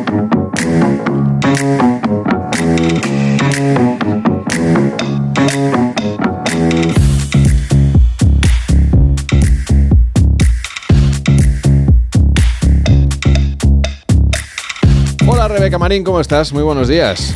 Pues muy buenos días, Carles. La verdad es que no me quejo muy bien. Hay solete por aquí por Madrid, Oh, ¿eh? qué, qué lujo, fantástico, ¿no? Sí, sí, sí. Hace frío, también te lo digo, pero es Hombre, es que a ver, es que ya estamos a un mes de la Navidad. No, es verdad, es verdad. Tendría Mira, yo estoy hasta el moño de Navidad, de Black Friday, de todo eso, y no ha llegado. Pues no te queda, pues no te queda. A ver, siempre te puedes ir, no sé, a- es que no sé dónde te puedes ir que no haya Navidad. Yo creo que a ningún sitio. Pero Hombre, bueno, yo te voy a decir una cosa. Con mi Rebelorian yo me voy al sitio que a mí me dé la gana. a donde Eso tú quieras, efectivamente. Exacto, exacto, eso es así. Y, y a ver, yo esta semana, eh, igual soy yo sola, pero ¿no te parece que a veces vivimos los tiempos que corren que parece toda una peli? Un poquito, sí. ¿Verdad? No sé el género todavía, no lo tengo muy claro. Así que yo he decidido viajar al mundo del cine de verdad, Ah. ¿vale? Voy a, bajar, voy, a, voy a viajar en el tiempo como siempre, pero esta vez, esta semana no me voy a ir muy lejos. Me voy a quedar en Madrid, cuando Madrid era el auténtico plato de las estrellas de Hollywood. Oh. Es decir, claro, en los años 50 y 60. ¿Qué te parece? O sea, veo que esta semana has elegido un viaje con muchísimo glamour. ¿Por dónde vas a pasar? Eh, sí, que ya está bien de aventura, ¿no? Un poquito de glamour. Pues mira, primero voy a estar en el rodaje de la película 55 días en Pekín con la gran Ava Gardner, que es la reina de la época. Por cierto, se rodó en Las Rozas, muy cerca de Madrid. Donde, vi- donde Luego- Víctor Herranz. Ya le voy a decir ¿Ah, sí? sí, sí. Hombre, hombre, nuestro Víctor, pues esto se lo tiene que saber. Luego, No sé mira, yo, de ¿eh? ahí. No, no, no lo tienes muy claro. Eh, mira, de ahí, de ahí me voy a ir a los toros, a la Plaza de las Ventas, con Ava, ¿vale? Porque ya era muy taurina. Y bueno, te puedes imaginar a qué torero vamos a ir a ver.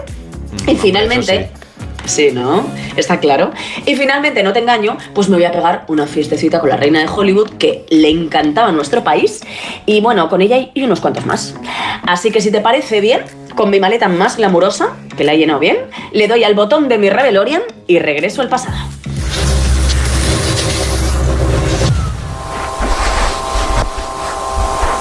¿Dónde estás? Acción. Mira, es que perdona, no te hablaba mucho, acabas de oír acción, ¿verdad? Perdón, perdón. Es a que ver, Carles, Espero que no se me haya oído en la película. Claro, es que justo han empezado a grabar una escena. Voy a hablar bajito, por eso me quedaba callada. Digo, uy, acabo de aterrizar aquí, pero creo que no es el mejor momento. Mira, es el rodaje de 55 días en Pekín, año 1962, y estoy, pues, en el pueblo de nuestro compañero Víctor, ¿vale? En Las Rozas. Eh, uy, mira, mira, mira, espera, espera, espera. ¿Estás oyendo eso? Uh, esto es una bomba. Mira, es que ahora mismo están rodando una escena, te pongo en contexto, ¿vale? Pero están rodando una escena eh, de una batalla contra los chinos, ¿vale? Eh, bueno, me voy a separar un poco, que es que parece que me van a dar a mí las bombas. Mira, espera, me vengo aquí entre bambalinas. Mira, en esta época estamos en pleno régimen franquista. Aunque Franco al principio pues fue reticente a esto de rodar las pelis, con la nueva amistad que tenemos ahora mismo con Estados Unidos y el dinerito que acabamos de pillar del plan Marshall, pues ha decidido que esto de las pelis pues, pues que da buena imagen, ¿vale? Al país. Oye, y así ha sido, ¿eh? España y Madrid ahora mismo, donde me he trasladado, son el nuevo Hollywood. La primera peli, para que te hagas una idea, que se autorizó fue en 1949, es decir, hace 13 años, 13 años atrás de donde me encuentro.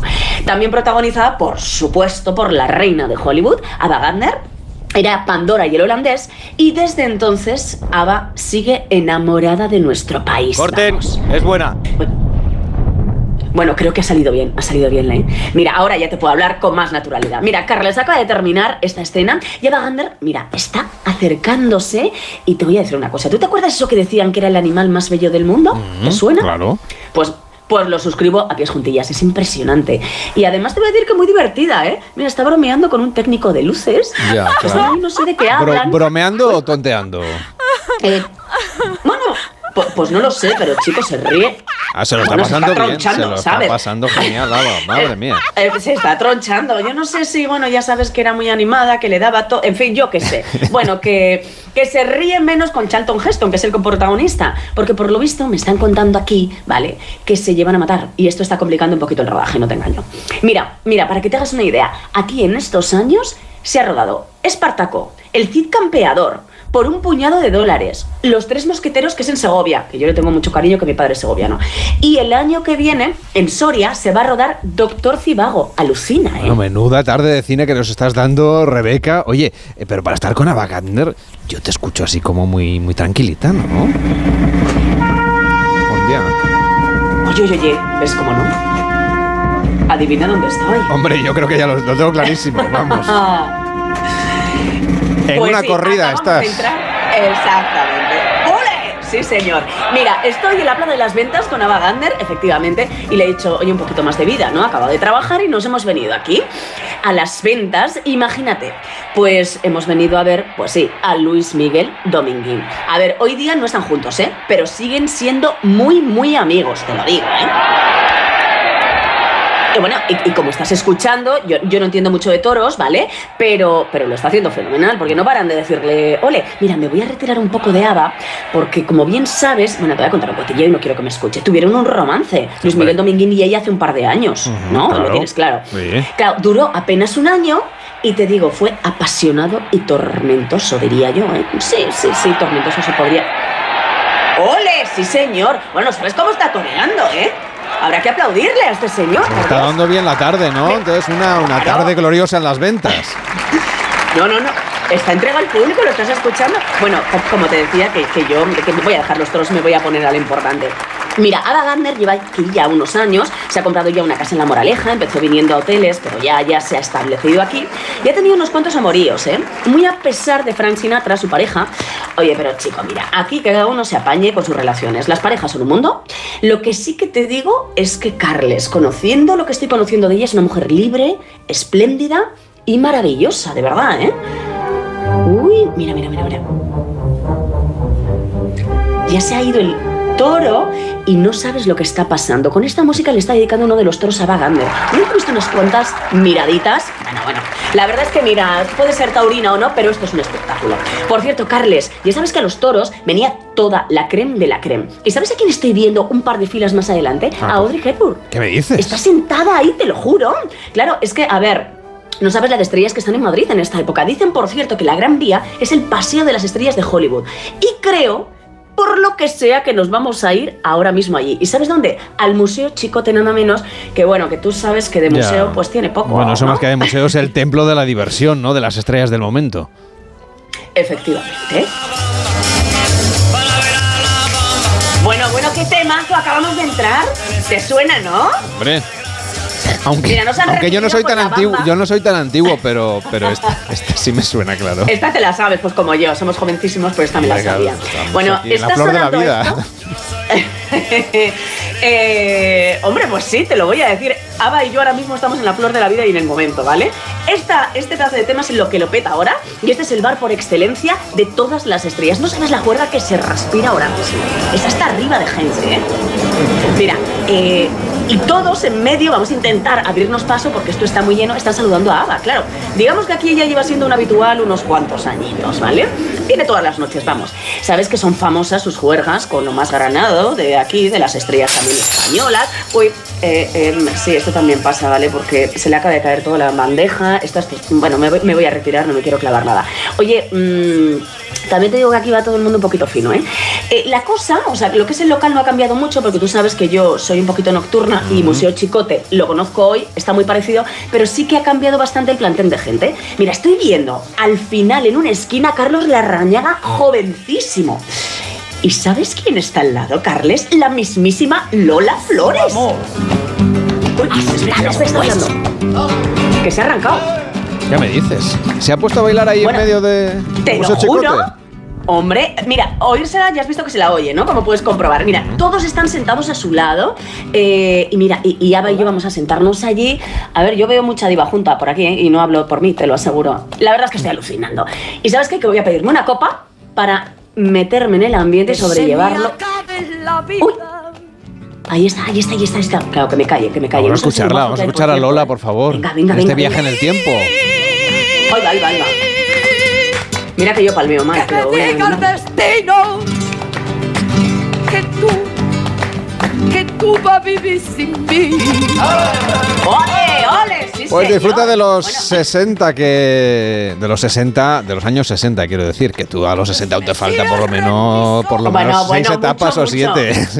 No me digas, no me digas. Oye, que sí, que me voy a quedar aquí. Yo creo que esto pinta bien, ¿eh? Eh, aquí se lía, Carles. lía, Menuda fiesta. Oye, pero no te líes mucho que mañana ya sabes que tienes que estar en Por fin no es lunes.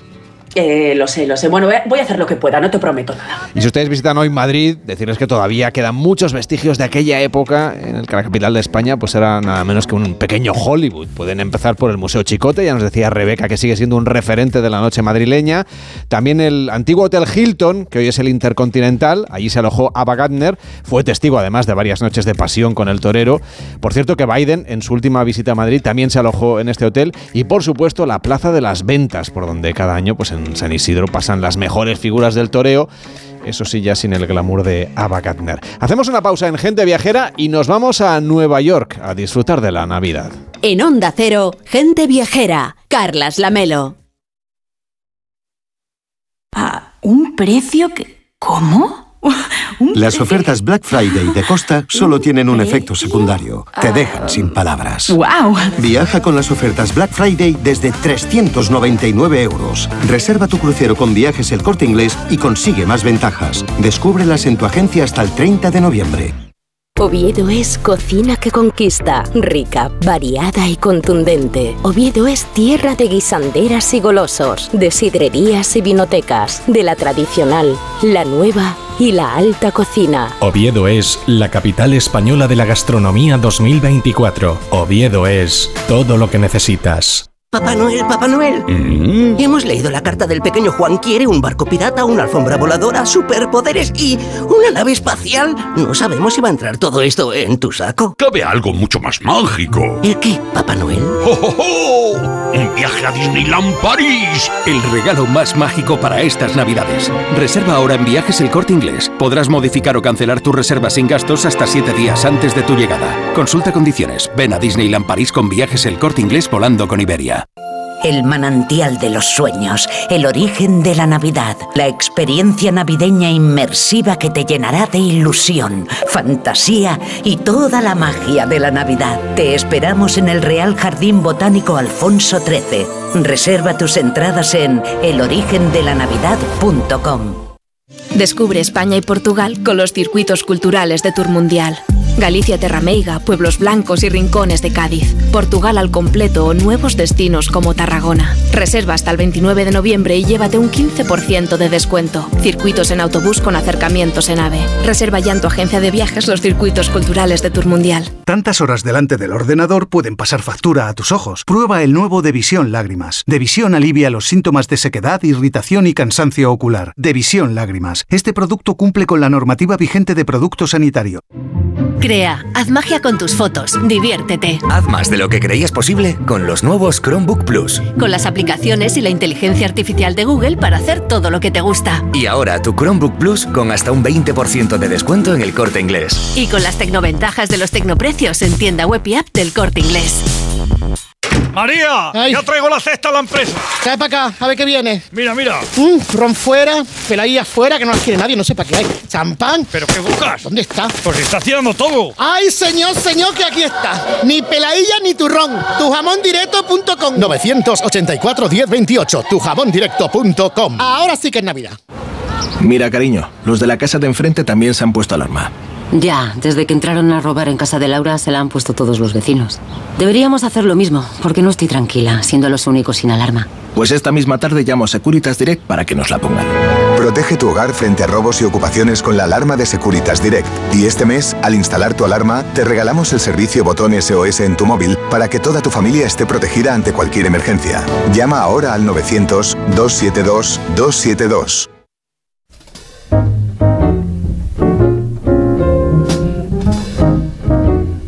Gente Viajera, el programa de viajes de Onda Cero con Carlas Lamelo.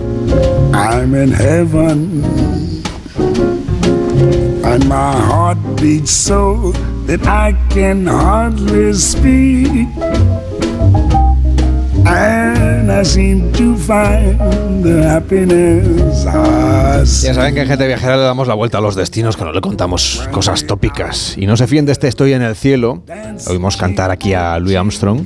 Y prepárense porque Elena del Amo nos va a llevar a Nueva York en Navidad, pero para emprender un recorrido que no es el que usted se imagina. Es un recorrido yo creo que no es apto para todos los públicos, al menos no apto para todos los estómagos, diría yo. Hola Elena, ¿cómo estás? Buenos días. ¿Qué tal, Lamelo? Bueno, si hablamos de tópicos por estas fechas, claro, sin falta, la Gran Manzana se convierte en uno de esos destinos a los que todos quieren ir, al menos eh, una Navidad en la vida. eh, podemos ver las luces, los escaparates decorados, hay musicales, los maratones de compras, las pistas de hielo para patinar entre los rascacielos, que hemos visto en tantísimas películas. Claro, todo eso está ahí, la gente seguramente ya lo sabe, yo creo que ya lo sabe, pero la última locura en la ciudad que yo creo que estamos todos de acuerdo que es la capital del mundo, son, agárrense, los tours de ratas. Sí, es que hay gente, Pato, Lamelo. ¿Cómo que Cualquiera tours que de haya estado en ratas Nueva York, ¿Cómo que tours de ratas en Nueva York? A ver. Pues tour de ratas, que la gente sale a buscar ratas en vez de hacerse un recorrido por el río, por el Manhattan, a pie, por tal. A ver, todo eso, por supuesto, es mayoritario y lo hace casi todo el mundo, pero algunos piraos pues salen a buscar ratas en compañía de unos guías. Y, y- la verdad es que cualquiera que haya estado en Nueva York, raro sería, aunque no participe en estos tours, que no se hubiera cruzado con unas cuantas. La ciudad de siempre tiene un problema de ratas bien gordo. Se calcula que debe haber entre 4 y 9 millones, o sea que si hacemos caso de los cálculos más pesimistas, arriba o abajo tocarían a una bonita rata por habitante, por neoyorquino. La cosa tan tras la pandemia se puso tan fea que el alcalde Eric Adams hace cosa de un año les declaró abiertamente la guerra y acabó, acabó nombrando a un exterminador que ya lo anunció cuando buscaba candidatos. Cuando pusieron el anuncio ponía literalmente que quería que fuera alguien con sed de sangre. La elegida fue una exterminadora, fue la bióloga Kathleen Corradi, que además de los 150 mil dólares que se va a embolsar al año por intentar librar cual flautista de Hamelin a la ciudad de ratas, pues se ha ganado el mote de Lazarina de las ratas. Dice la prensa local que algo se va notando. Eh, es un problema muy complejo, o sea, no basta con poner unos cepos y tal, es una cuestión muy estructural de saneamientos y alcantarillas, de Luego también es cierto que con la revitalización de Nueva York tras la pandemia, mm, pues mm, por ejemplo una de las cosas que ha vuelto a la vida ha sido la construcción y ya se sabe que en cuanto se mueven tierras afloran ratas, vamos, en Nueva York y en. Chinchón. Sí, sí, sí, vamos. Exactamente, pero bueno, parece, parece que algo va funcionando y, y- y en algún sitio, en alguna prensa local leí que este verano, a los pocos meses de ponerse en, en marcha ya estas medidas, pues se veía entre un 15 hasta un 20% menos de ratas que, que- que el verano anterior, o sea que se veían algunos menos de estos malditos roedores. Pero aún les queda, si hay tantos millones de ratas como nos dices. Sí, sí, aún tienen, aún tiene trabajito. Y también es cierto, eh, o sea, esto no, no se acaba de un día para otro, deberían ir surtiendo efecto pues otras medidas que el alcalde eh, está implementando o, eh, quiere implemen- implementar, por ejemplo, mantener las aceras y los descampados limpios de desperdicios. Eh, le ha pedido a los vecinos, por ejemplo, que saquen la basura a última hora para que los bichos no encuentren comida tan fácilmente o amenazan multas para los restaurantes que apilan la basura por la calle. Pero es que a día de hoy no se lo ponen fácil hasta a, a los propietarios de los negocios porque en Nueva York faltan contenedores en condiciones y no queda otra que juntar el basural por las aceras dentro de esas bolsas de plástico negras tan típicas que hemos visto en las películas. Y claro, como ratas sigue habiendo muchas y en esta ciudad el que no corre vuela, algunos están sacando tajada con recorridos turísticos, como decimos, en busca de ratas. Pues hay recorridos turísticos, rutas turísticas para cazar ratas por Nueva York, con lo interesante que, que es esta ciudad y las cosas que se pueden hacer. Bueno, ¿a quién se le ocurre echar una tarde echan, buscando ratas? No sé si habrás ido tú alguna vez with a una de estas rutas, alguno de estos recorridos. No, no, no, no, ni pienso, ahí no me busques. Bastante ratas ves ya en Nueva York sin salir a buscarlas, o sea, las ves por el metro, correteando por cualquier callejón de noche, pero también a plena luz del día y en barrios muy buenos. Yo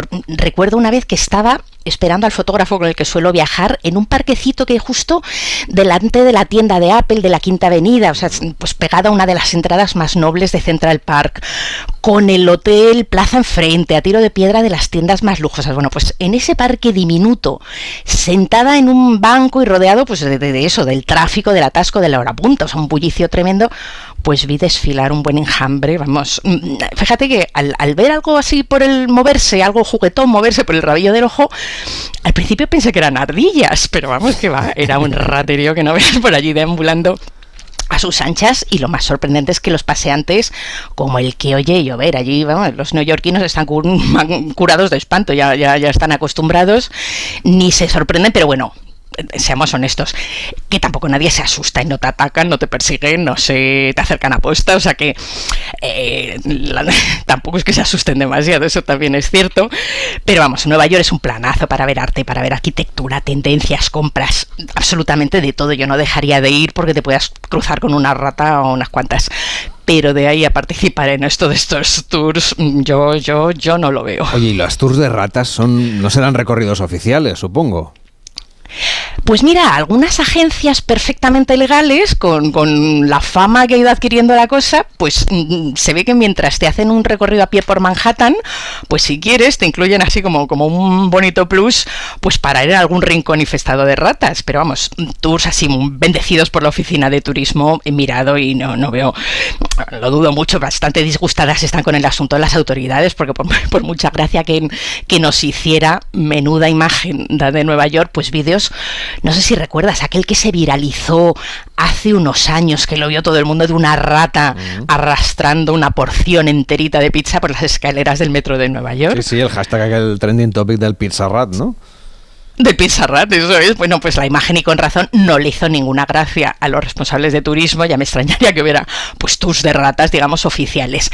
Lo que sí hay son guías o vecinos convertidos en guías que han visto el negocio de sacarse unos dineros llevando visitantes pues por los escenarios favoritos de las ratas. Nos plan de dar direcciones, quien en vez de acercarse a algún Jaime o al MoMA o a callejear por el Village, tantas cosas interesantes como ofrece en Nueva York, quiera desperdiciar su tiempo allí buscando bichos asquerosos, pues que traste un poco por internet, que los van a encontrar seguro. Incluso hay mapas y todo con, con mayores afluencias de ratas, o sea, hay todo, todo, todo un tinglado. Pero vamos, afortunadamente no todo es capitalismo hasta con las ratas. Parece que este boom comenzó no hace tanto y no tanto por hacer dinero como para denunciar la insalubridad de las calles. Con este fin, el TikToker Kenny Bowlers empezó hace pocos años a subir vídeos de las correrías que mm, de las ratas que se cruzaba por Nueva York sin imaginar que tendrían tantas visualizaciones que el buen señor ha acabado haciendo salidas, sobre todo nocturnas, con turistas para verlas en directo y debe ser que está yéndole muy bien porque le ha salido unos cuantos imitadores. Pues ya lo saben, tienen ustedes un nuevo motivo para ir a Nueva York, si quieren ir a seguir este itinerario cazarratas. Oye, el miércoles, por cierto, ya encienden el famoso árbol de Navidad del Rockefeller Center, o sea que ya llegará oficialmente la Navidad a la Gran Manzana, Elena. Sí, sí, sí, ya llega y claro, como decíamos, es un destino imprescindible. Yo en, lugar de estos tours de ratas, sinceramente recomiendo mucho más dedicarse a las luces, a las compras, a toda la cultura que ofrece Nueva York. Es de esas ciudades que, que no te las acabas, o sea, que puedes haber ido, ¿vale? Pero, pero, pero pocos años después vas y, y te puedes vivir un Nueva York diferente, o sea, tiene muchísimas capas, tiene más conchas que un calápago y realmente siempre tiene muchísimo que ofrecer y en Navidad, pues como decías, es uno de, esos destinos pues que, al menos una vez en la vida toca, toca visitar. Bueno, esta es tu propuesta. Yo te voy a hacer tres propuestas más. Te voy a pedir que te quedes con nosotros porque las propuestas de Navidad que yo te traigo creo que son, hombre, un poco más navideñas. No me atrevo a decir mejores porque no quiero. Vamos, he hecho ahí una búsqueda hombre, intensa sobre mejor que, las, ratas, seguro que sí. Lo tuyo es singular, eso sin duda, pero ahora vamos a cositas un poquito más. Le hemos dado la comida a algún oyente, vas a ver. Exacto, un poquito más tópicas.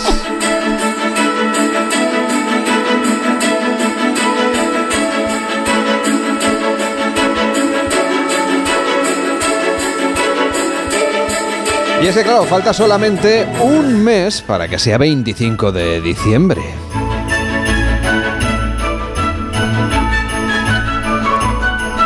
Las fechas navideñas ya están allí, o aquí, vamos, con, con las reuniones familiares, con las luces, con los regalos. ¿Y a quién no le gusta despertarse y ver alguno de esos regalos bajo un árbol? Y no una rata, Víctor. Pues sí, por cierto, eh, ¿has puesto el árbol? Porque yo me acabo de acordar que no lo he puesto. Todavía no. No, sé, ¿no? ¿Cuándo se pone? bueno, cada uno lo pondrá donde quiera. Eh, aquí en Cataluña hay mucha tradición de hacerlo por Santa Lucía. Es el 13 de diciembre, puede Pero ser? si tienes niños, cuesta mucho hacerlos esperar tantos días. Pues sí, porque es que además yo creo que a todos nos hace ilusión, aunque estos regalos pues no suelen venir solos, ¿no? En cada casa e incluso en cada país, pues hay tradiciones diferentes sobre quiénes son las personas, magos o seres que nos dejan estos presentes en casa. En Suecia o Noruega, por ejemplo, aparece el gnomo de la Navidad, o en Italia, la bruja befana. Y en España, estoy seguro que ya habrá hogares que se están preparando para la visita de un hombre algo mayor de barba blanca y gorro rojo, Papá Noel, que por cierto tiene bastante trabajo cada año, pero bueno, no hace falta esperar a la Navidad para verle. Se puede también viajar en familia o visitarlo en su casa, a Laponia. En Laponia ha estado también Elena del Amo, ¿verdad que sí? Muchas veces. Bueno, yo tengo una foto entrevistando al mismísimo Papá Noel, ¿eh? Un día te la busco y te la mando. Lo que tienes que hacer es volverlo a entrevistar y nos lo traes al programa, nos lo pones en directo. Bueno, oye, un señor encantador y muy ocupado, muy ¿Qué va- ocupado. qué En vas a estas decir? fechas no Si- sé yo si nos va a conceder entrevista. Si hablas mal de él, seguro que no te trae regalos. No, hombre, yo me porto bien. Yo soy buena, Una- yo, una yo, santa. claro. David Campano, director de la Oficina de Turismo de Finlandia para España e Italia. ¿Qué tal? Muy buenos días. Muy buenos días. Rovaniemi es la capital de Laponia, es el pueblo que acoge esa casa de donde está Papá Noel, donde ha estado Elena entrevistándole. Me ha cogido un poquito de envidia porque yo, hombre, si alguien a quien hay que entrevistar es a, es a Papá Noel. ¿Cómo es ese lugar? ¿Cómo es Rovaniemi? ¿Cómo es la casa de Papá Noel? Bueno, pues es un sitio mágico. Al final, yo, yo tengo, bastante contacto con él. Está todos los 365 días del año y, por supuesto, está esperando a que llegue la Navidad siempre. Pero bueno, la verdad es que está la aldea de Papá Noel, donde, donde él está allí. Y bueno, pues él, recibe, por supuesto, a, todos nuestros visitantes que quieran venir a, a en, en- en su aldea, la aldea de Rovaniemi. Y nos han contado que en Laponia hay más renos que personas. ¿Podemos visitar estos animales y qué actividades podemos hacer con ellos? Pues sí, señor. La verdad es que Laponia, que es aunque la región más, más grande de, Finlandia, son 200.000 personas y hay más, más renos que personas. Pero con los renos, bueno, pues se puede hacer un, paseo con renos. Por supuesto que ya, por ejemplo, ha empezado a nevar en, en Finlandia. Y esos paisajes, ese, ese visitar también una granja de renos, es, es una de las actividades eh, súper chulas para hacer ahora en invierno, sí. Bueno, y ahora también estamos en plena época de auroras boreales, ¿no? Sí, efectivamente, las auroras empiezan a verse ya a partir de primeros de septiembre hasta marzo aproximadamente y ahora es una época fantástica. Cuanto más al norte del, del país mejor. Sí es verdad que tiene que haber una serie de condiciones climatológicas eh, favorables para poder verlas, pero en general eh, si hay suerte y el cielo está despejado, pues, pues se ven, sí. Por cierto, que ahora es más fácil viajar a, a Laponia, Rovaniemi desde España. Tenemos, a partir del 2 de diciembre, hay vuelos directos de Iberia entre Madrid y Rovaniemi. Vueling también está volando directamente desde Barcelona. Antes era un poco más incómodo organizar este tipo de viajes con los niños, ¿no? Sí, exacto. Bueno, hay, hay muchos turoperadores aquí en España que ofrecen vuelos directos de- a, a Laponia desde, desde España, pero es verdad que línea regular este año, eh, bueno, pues por fin tenemos la conexión de Iberia y de Vueling desde Madrid y Barcelona y sí, es mucho más cómodo al final también llegar a Rovaniemi, efectivamente. David Campano, director de la Oficina de Turismo de Finlandia para España e Italia. Gracias por acompañarnos y háblele bien de nosotros a Papá Noel, que queremos regalos. Eso está hecho. Muchísimas gracias. Un placer. Tengo, Elena, otro destino que también te va a gustar y que es muy navideño. A ver. Mira, es ir a conocer, bueno, encontrarse en el desierto de Marruecos con los Ajá, Reyes Magos. me encanta. ¿Qué te parece? Ah, mira eso, yo al desierto de Marruecos, vamos, mira, he ido veces, pero a los reyes nunca me lo... Bueno, claro, es que tiene su temporada, no Ah, están no ahí habrá sido en las fechas adecuadas ni sabrán No las ido, coordenadas no, por no, donde no, pasa no, la estrella de Belén, claro. Claro, Nacho eso Barra- me ha fallado. Si es que hay, que hay que informarse bien antes de viajar, claramente. Tengo con nosotros a Nacho Barragán, que es director de Travel Kids. ¿Qué tal? Muy buenos días. Buenos días, encantado de saludaros. Encantado de saludarte, Elena, también. No te acuerdas de mí. Claro que hace, sí. hace unos cuantos años viajes por el mundo, vamos. Pues ahora eh, tienes, que, tienes que llevarla a ver a los Reyes Magos de Oriente. Eh, ¿Dónde tenemos que viajar y cuáles son las coordenadas para encontrarnos con Melchor, con Gaspar y con Baltasar en medio del desierto? Bueno, obviamente en las fechas previas eh, a la Navidad y, a- y al 6 de enero los Reyes Magos están eh, preparándose para su, su día de más trabajo del año, que es por la noche del 5 de enero, indudablemente. Y lo que hacemos, eh, estos últimos años hemos tenido la suerte con los grupos de Travel Kids de viajar al, al desierto y con la ayuda de un personaje que es Explorer Kid, eh, seguir unas pistas y, y- y hemos tenido la fortuna de encontrarnos a sus majestades los Reyes Magos en pleno desierto de Mersuga, en plena, en pleno oasis de dunas gigantes, bajo un manto de millones de estrellas, hemos tenido la suerte de encontrar la jaima donde descansan estos días los Reyes Magos. Así que este año, si todo, si todo es normal, el 6 de enero emprendemos, el 6 de diciembre, perdón, emprendemos nuevamente viaje hacia Errachidia, que es la puerta de entrada al, eh, al gran desierto de Marruecos, al- a las dunas gigantes de Erchegui, para ver si, si las familias de Travel Kids otra vez tienen la suerte de encontrar a, a sus majestades los Reyes Magos en los días previos a, a la Navidad, vamos. ¿Y cómo es ese momento cuando las familias y los niños se encuentran a los Reyes Magos? Bueno, te puedes imaginar, eh, carreras por las dunas, los niños corriendo para abrazarse con sus majestades, los pajes reales poniendo un poquito de orden, que- dromedarios cargados de, de cajas, de regalos, eh, noche cerrada y la luz de las velas eh, bajo, bajo ese manto de millones de estrellas, te puedes imaginar la piel de gallina, los, los momentos que viven las familias por cómo se ha organizado y hemos tenido la suerte de encontrar a los Reyes Magos en pleno desierto, pues son inolvidables eh, para, para, vamos, para, para tantas familias que ya han tenido la suerte de encontrarlos.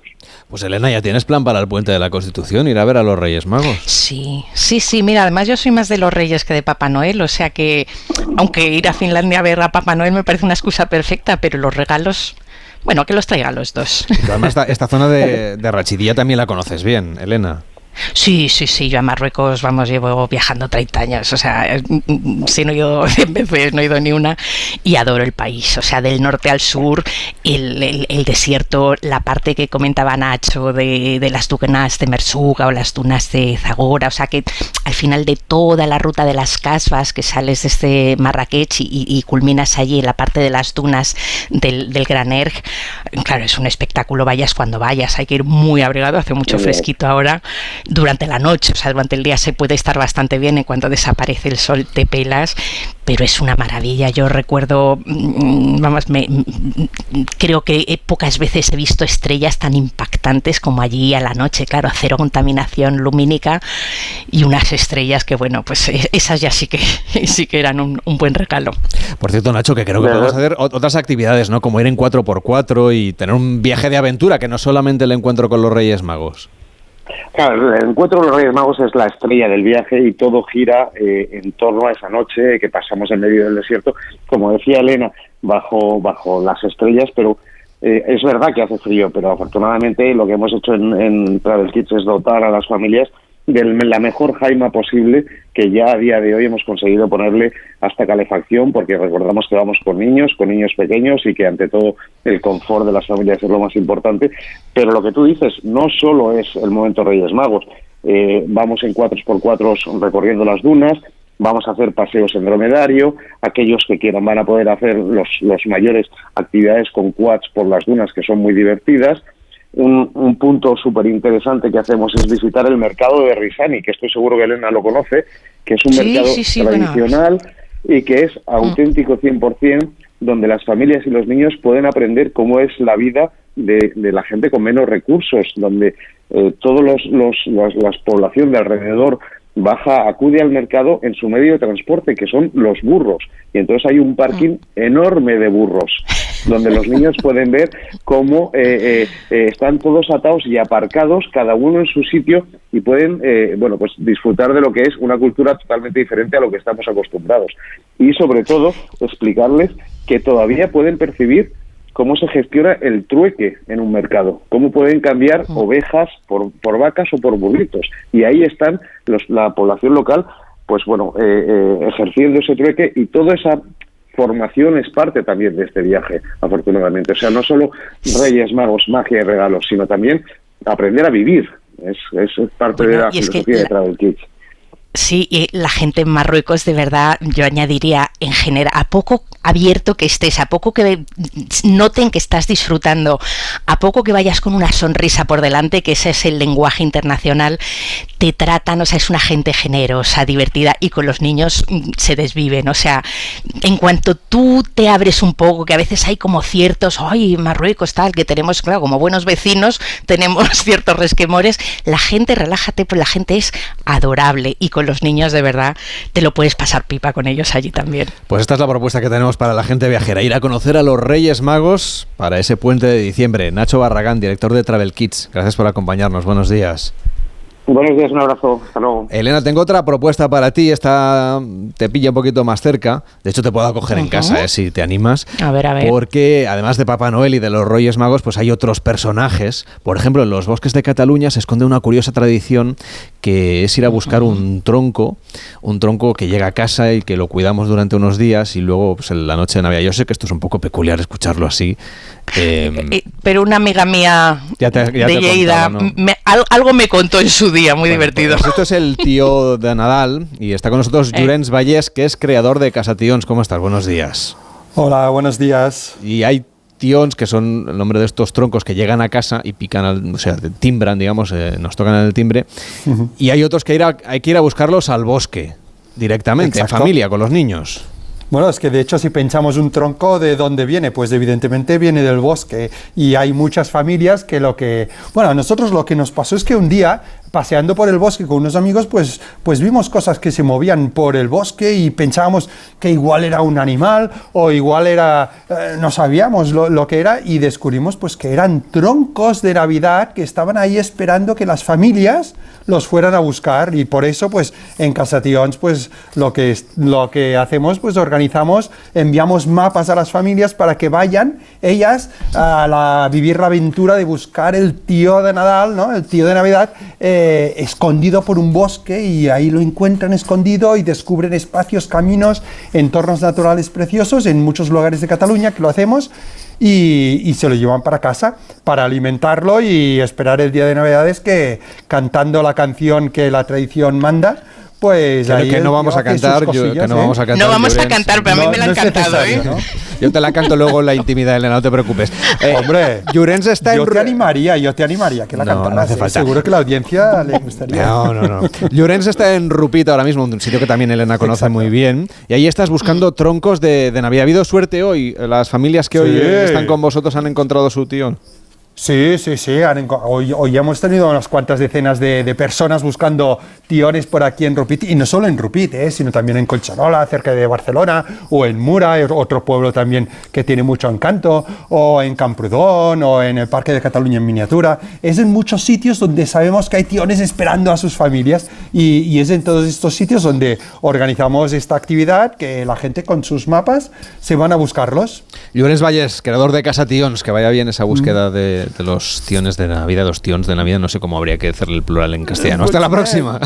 Tendremos que buscarlo. Muchas gracias. Adiós. Hasta la próxima. Elena, cuídate mucho. Ya, ya si, si, Luego el tronco este caga regalos en la noche de Navidad. Ya, si, ya te daré Sí, sí, me contaron todo el proceso. Me contaron el proceso. En, en, una noche de copas y me cantaron la canción del tío. Pues ya te la canto. Lamentable. No la, voy a tampoco. ya no me ahora en la pausa de publicidad que hacemos en Gente Viajera. Y a la vuelta vamos a ir a un bosque. No para, no para cazar troncos, sino para abrazarnos a ellos. Ahora se lo contamos. En Onda Cero. Gente viajera. Carlas Lamelo. ¿Se acabó el fin de semana? Tranquilo, toma Ansiomet. Ansiomet con triptófano y asuaganda te ayuda en situaciones de estrés. Y ahora también Ansiomet Autoestima, de Pharma OTC. Respira. Vamos a coger energía para la siguiente misión. Mira, ahí viene, solo tienes que degustarlo. Ni mil fotos explican lo que sientes al probarlo. Tenías que sentirlo, no te lo podía contar. La experiencia más inmersiva es la realidad. Comunidad Valenciana, Mediterráneo en vivo. Antes no podía ni moverme, que si la espalda, las rodillas. Desde que tomo Flexium soy otra. Flexium contiene manganeso que ayuda a mantener mis huesos y eso con los años se nota. Flexium de Pharma OTC. La experiencia más inmersiva es la realidad. Comunidad Valenciana, Mediterráneo en vivo. Cuando donas en la gran recogida, das más de lo que imaginas. Alimentas una vida mejor para quienes más lo necesitan. Somos Joseba y Carlos Arguiñano y nosotros ya, hemos donado. Colabora en granrecogidadealimentos.org y ayúdanos a alimentar una vida mejor. Si quieres hacer un viaje con descuentazo, estás pensando en el Black Friday total de viajes El Corte Inglés y TUI. Reserva tu viaje de TUI hasta el 27 de noviembre con hasta un 7% de descuento y disfruta al mejor precio de Costa Rica, Perú, Tailandia, Bali o un safari en África. Consulta condiciones en viajes El Corte Inglés.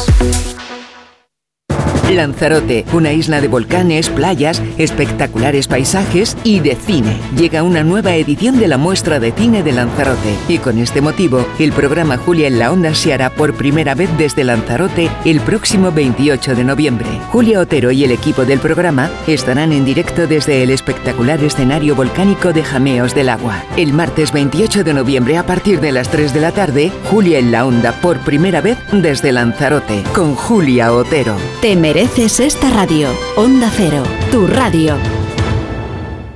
¿A un precio que... ¿Cómo?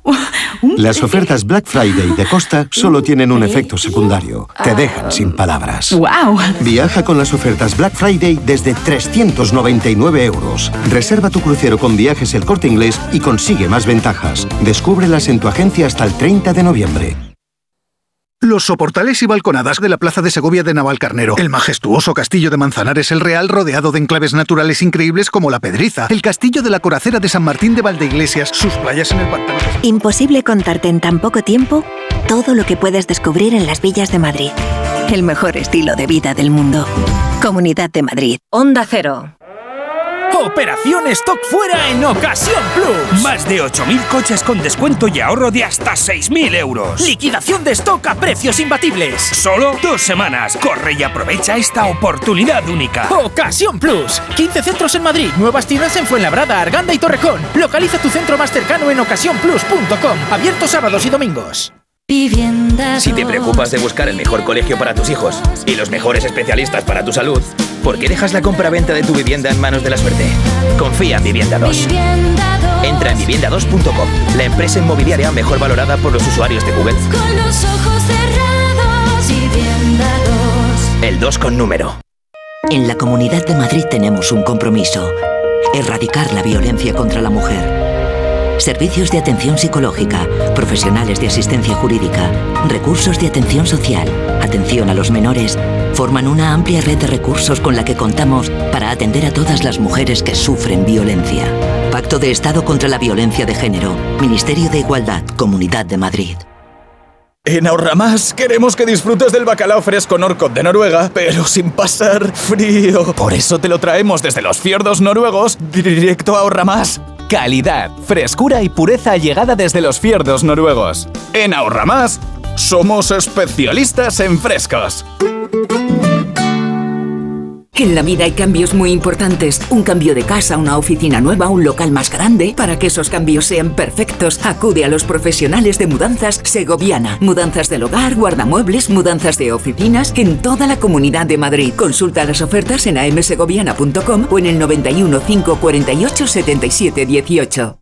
El único museo Picasso del mundo situado en un destino rural y rodeado de murallas medievales en Buitrago del Lozoya. La rica gastronomía tradicional de Patones de Arriba, un pueblo de cuento. El bosque finlandés, el monasterio de Santa María del Paular y el chocolate artesanal. Imposible contarte en tan poco tiempo todo lo que puedes descubrir en las villas de Madrid. El mejor estilo de vida del mundo. Comunidad de Madrid. Como el perro y el gato. Como siempre, como todos los fines de semana, dispuestos a pasar un buen rato charlando de esos buenos amigos que son los no racionales que conviven con nosotros en nuestros hogares. Todo sobre las mascotas con Carlos Rodríguez. Sábados a las 3, domingos a las 2 y media de la tarde y siempre que quieras en la app y en la web de Onda Cero. Patrocinado por Menforsan, los especialistas en cuidados, higiene y cosmética natural para las mascotas. Te mereces esta radio. Onda Cero, tu radio. Onda Cero.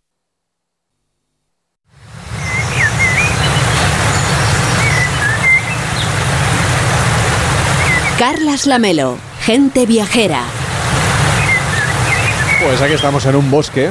Estos entornos naturales nos dejan rutas, hay, no sé, visitas muy fotogénicas, pero también hay otros beneficios para la salud. La naturaleza nos ayuda, dicen, a disminuir el estrés, la ansiedad, también el insomnio y entre las actividades que se pueden realizar en estos espacios de naturaleza, hoy les vamos a hablar de los baños de bosque. Sí, y aunque tengan este nombre, pues no necesitamos llevarnos bañador ni pasar frío en la montaña. Una actividad que tiene su origen en Japón en la década de los 80 y que surgió desde el Ministerio de Agricultura y Pesca junto al de Salud con dos objetivos. Por un lado, dar valor a los bosques y combatir el estrés. Una práctica desde entonces se ha llegado a diferentes partes del mundo y que nosotros podemos disfrutar en lugares como Madrid. Estamos con nosotros, está con nosotros Chema Ventura, que es coach, es guía de baños de bosque en Madrid. ¿Qué tal? Muy buenos días. Hola, buenos días. Creo que en este momento estás además en el entorno natural de la herrería, e- en un bosque. ¿Cómo está yendo?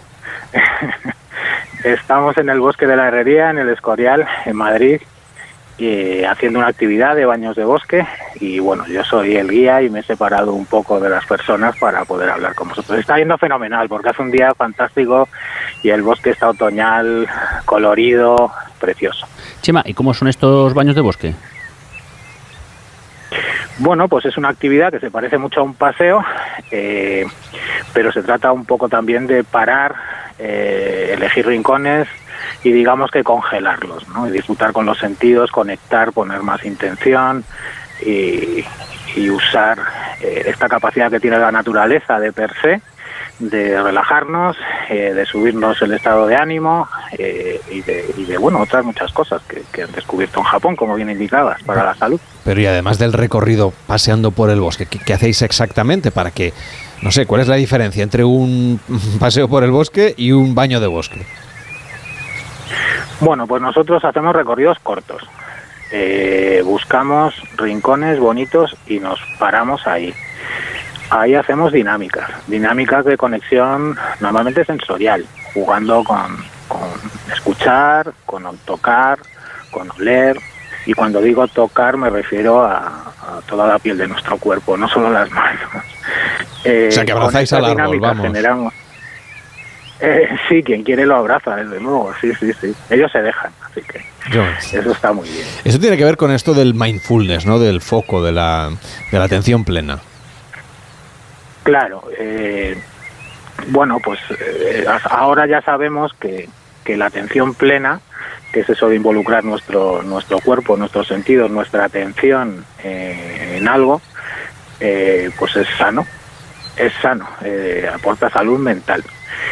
Y nosotros jugamos con esto, pues eh, diseñando, por ejemplo, terapias que tienen que ver con el gusto o con el oído, como te decía, con el tacto, eh, para generar ese mindfulness, esa atención plena, que, bueno, que sabéis que, que la atención plena se puede sostener eh, durante poco tiempo. Si la sostenemos durante mucho tiempo y con intensidad, generaremos más estrés. ¿Y cómo es el ambiente que se crea entre los viajeros, los visitantes, para conectar a través de los sentidos en este baño de bosque? Perdóname, ¿puedes repetir? Que es que no, no te he oído. ¿Cómo es el ambiente que se crea entre los viajeros y los visitantes? ¿Qué, qué ambiente se crea entre la gente? Bueno, pues el ambiente es el que genera la montaña, ¿no? Ese, ese, ese ambiente de compartirlo todo, de cuidarse unos a otros, sale solo, ¿eh? Nosotros lo estimulamos, pero creamos, creemos que es un chip casi ancestral del ser humano en el bosque, genera hasta pautas de comportamiento, ¿no? Nos, yo noto más alegría, estado de ánimo positivo, buen rollo, ganas de ayudarse, eh, sí. Chema Ventura, coach y guía de baños de bosque en Madrid, gracias por acompañarnos y que vaya bien el baño de bosque con el grupo. ¿Cuántos sois? Pues mira, hoy somos tres personas, porque no han podido venir aparte del grupo. Y la, Hoy somos poquitos. ¿Y la próxima salida cuándo será? Pues mira, salimos mañana, que hacemos un especial para, para venir con niños, con familia, que solo cobramos tickets a los adultos. Y los fines de semana y el próximo puente de la Constitución, pues casi todos los días vamos a salir al bosque. Baños de bosque. Vanos de Bosque Madrid eh, es nuestra referencia en Internet. Vale. Ya sabéis que no nos dejan poner la ñ en Internet.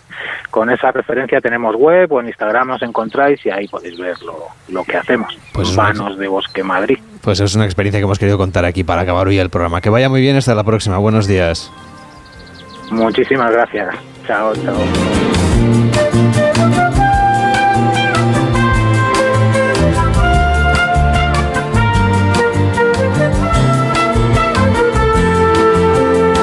Pues mañana volveremos a partir de las 12, las 11 en Canarias a viajar por todo el mundo aquí en Gente Viajera. Mientras tanto, nos escucha, nos sigue en las redes sociales, nos puede escuchar en onda0.es barra Gente Viajera, en nuestra aplicación, en las principales plataformas de audio, donde ya sabe que puede suscribirse.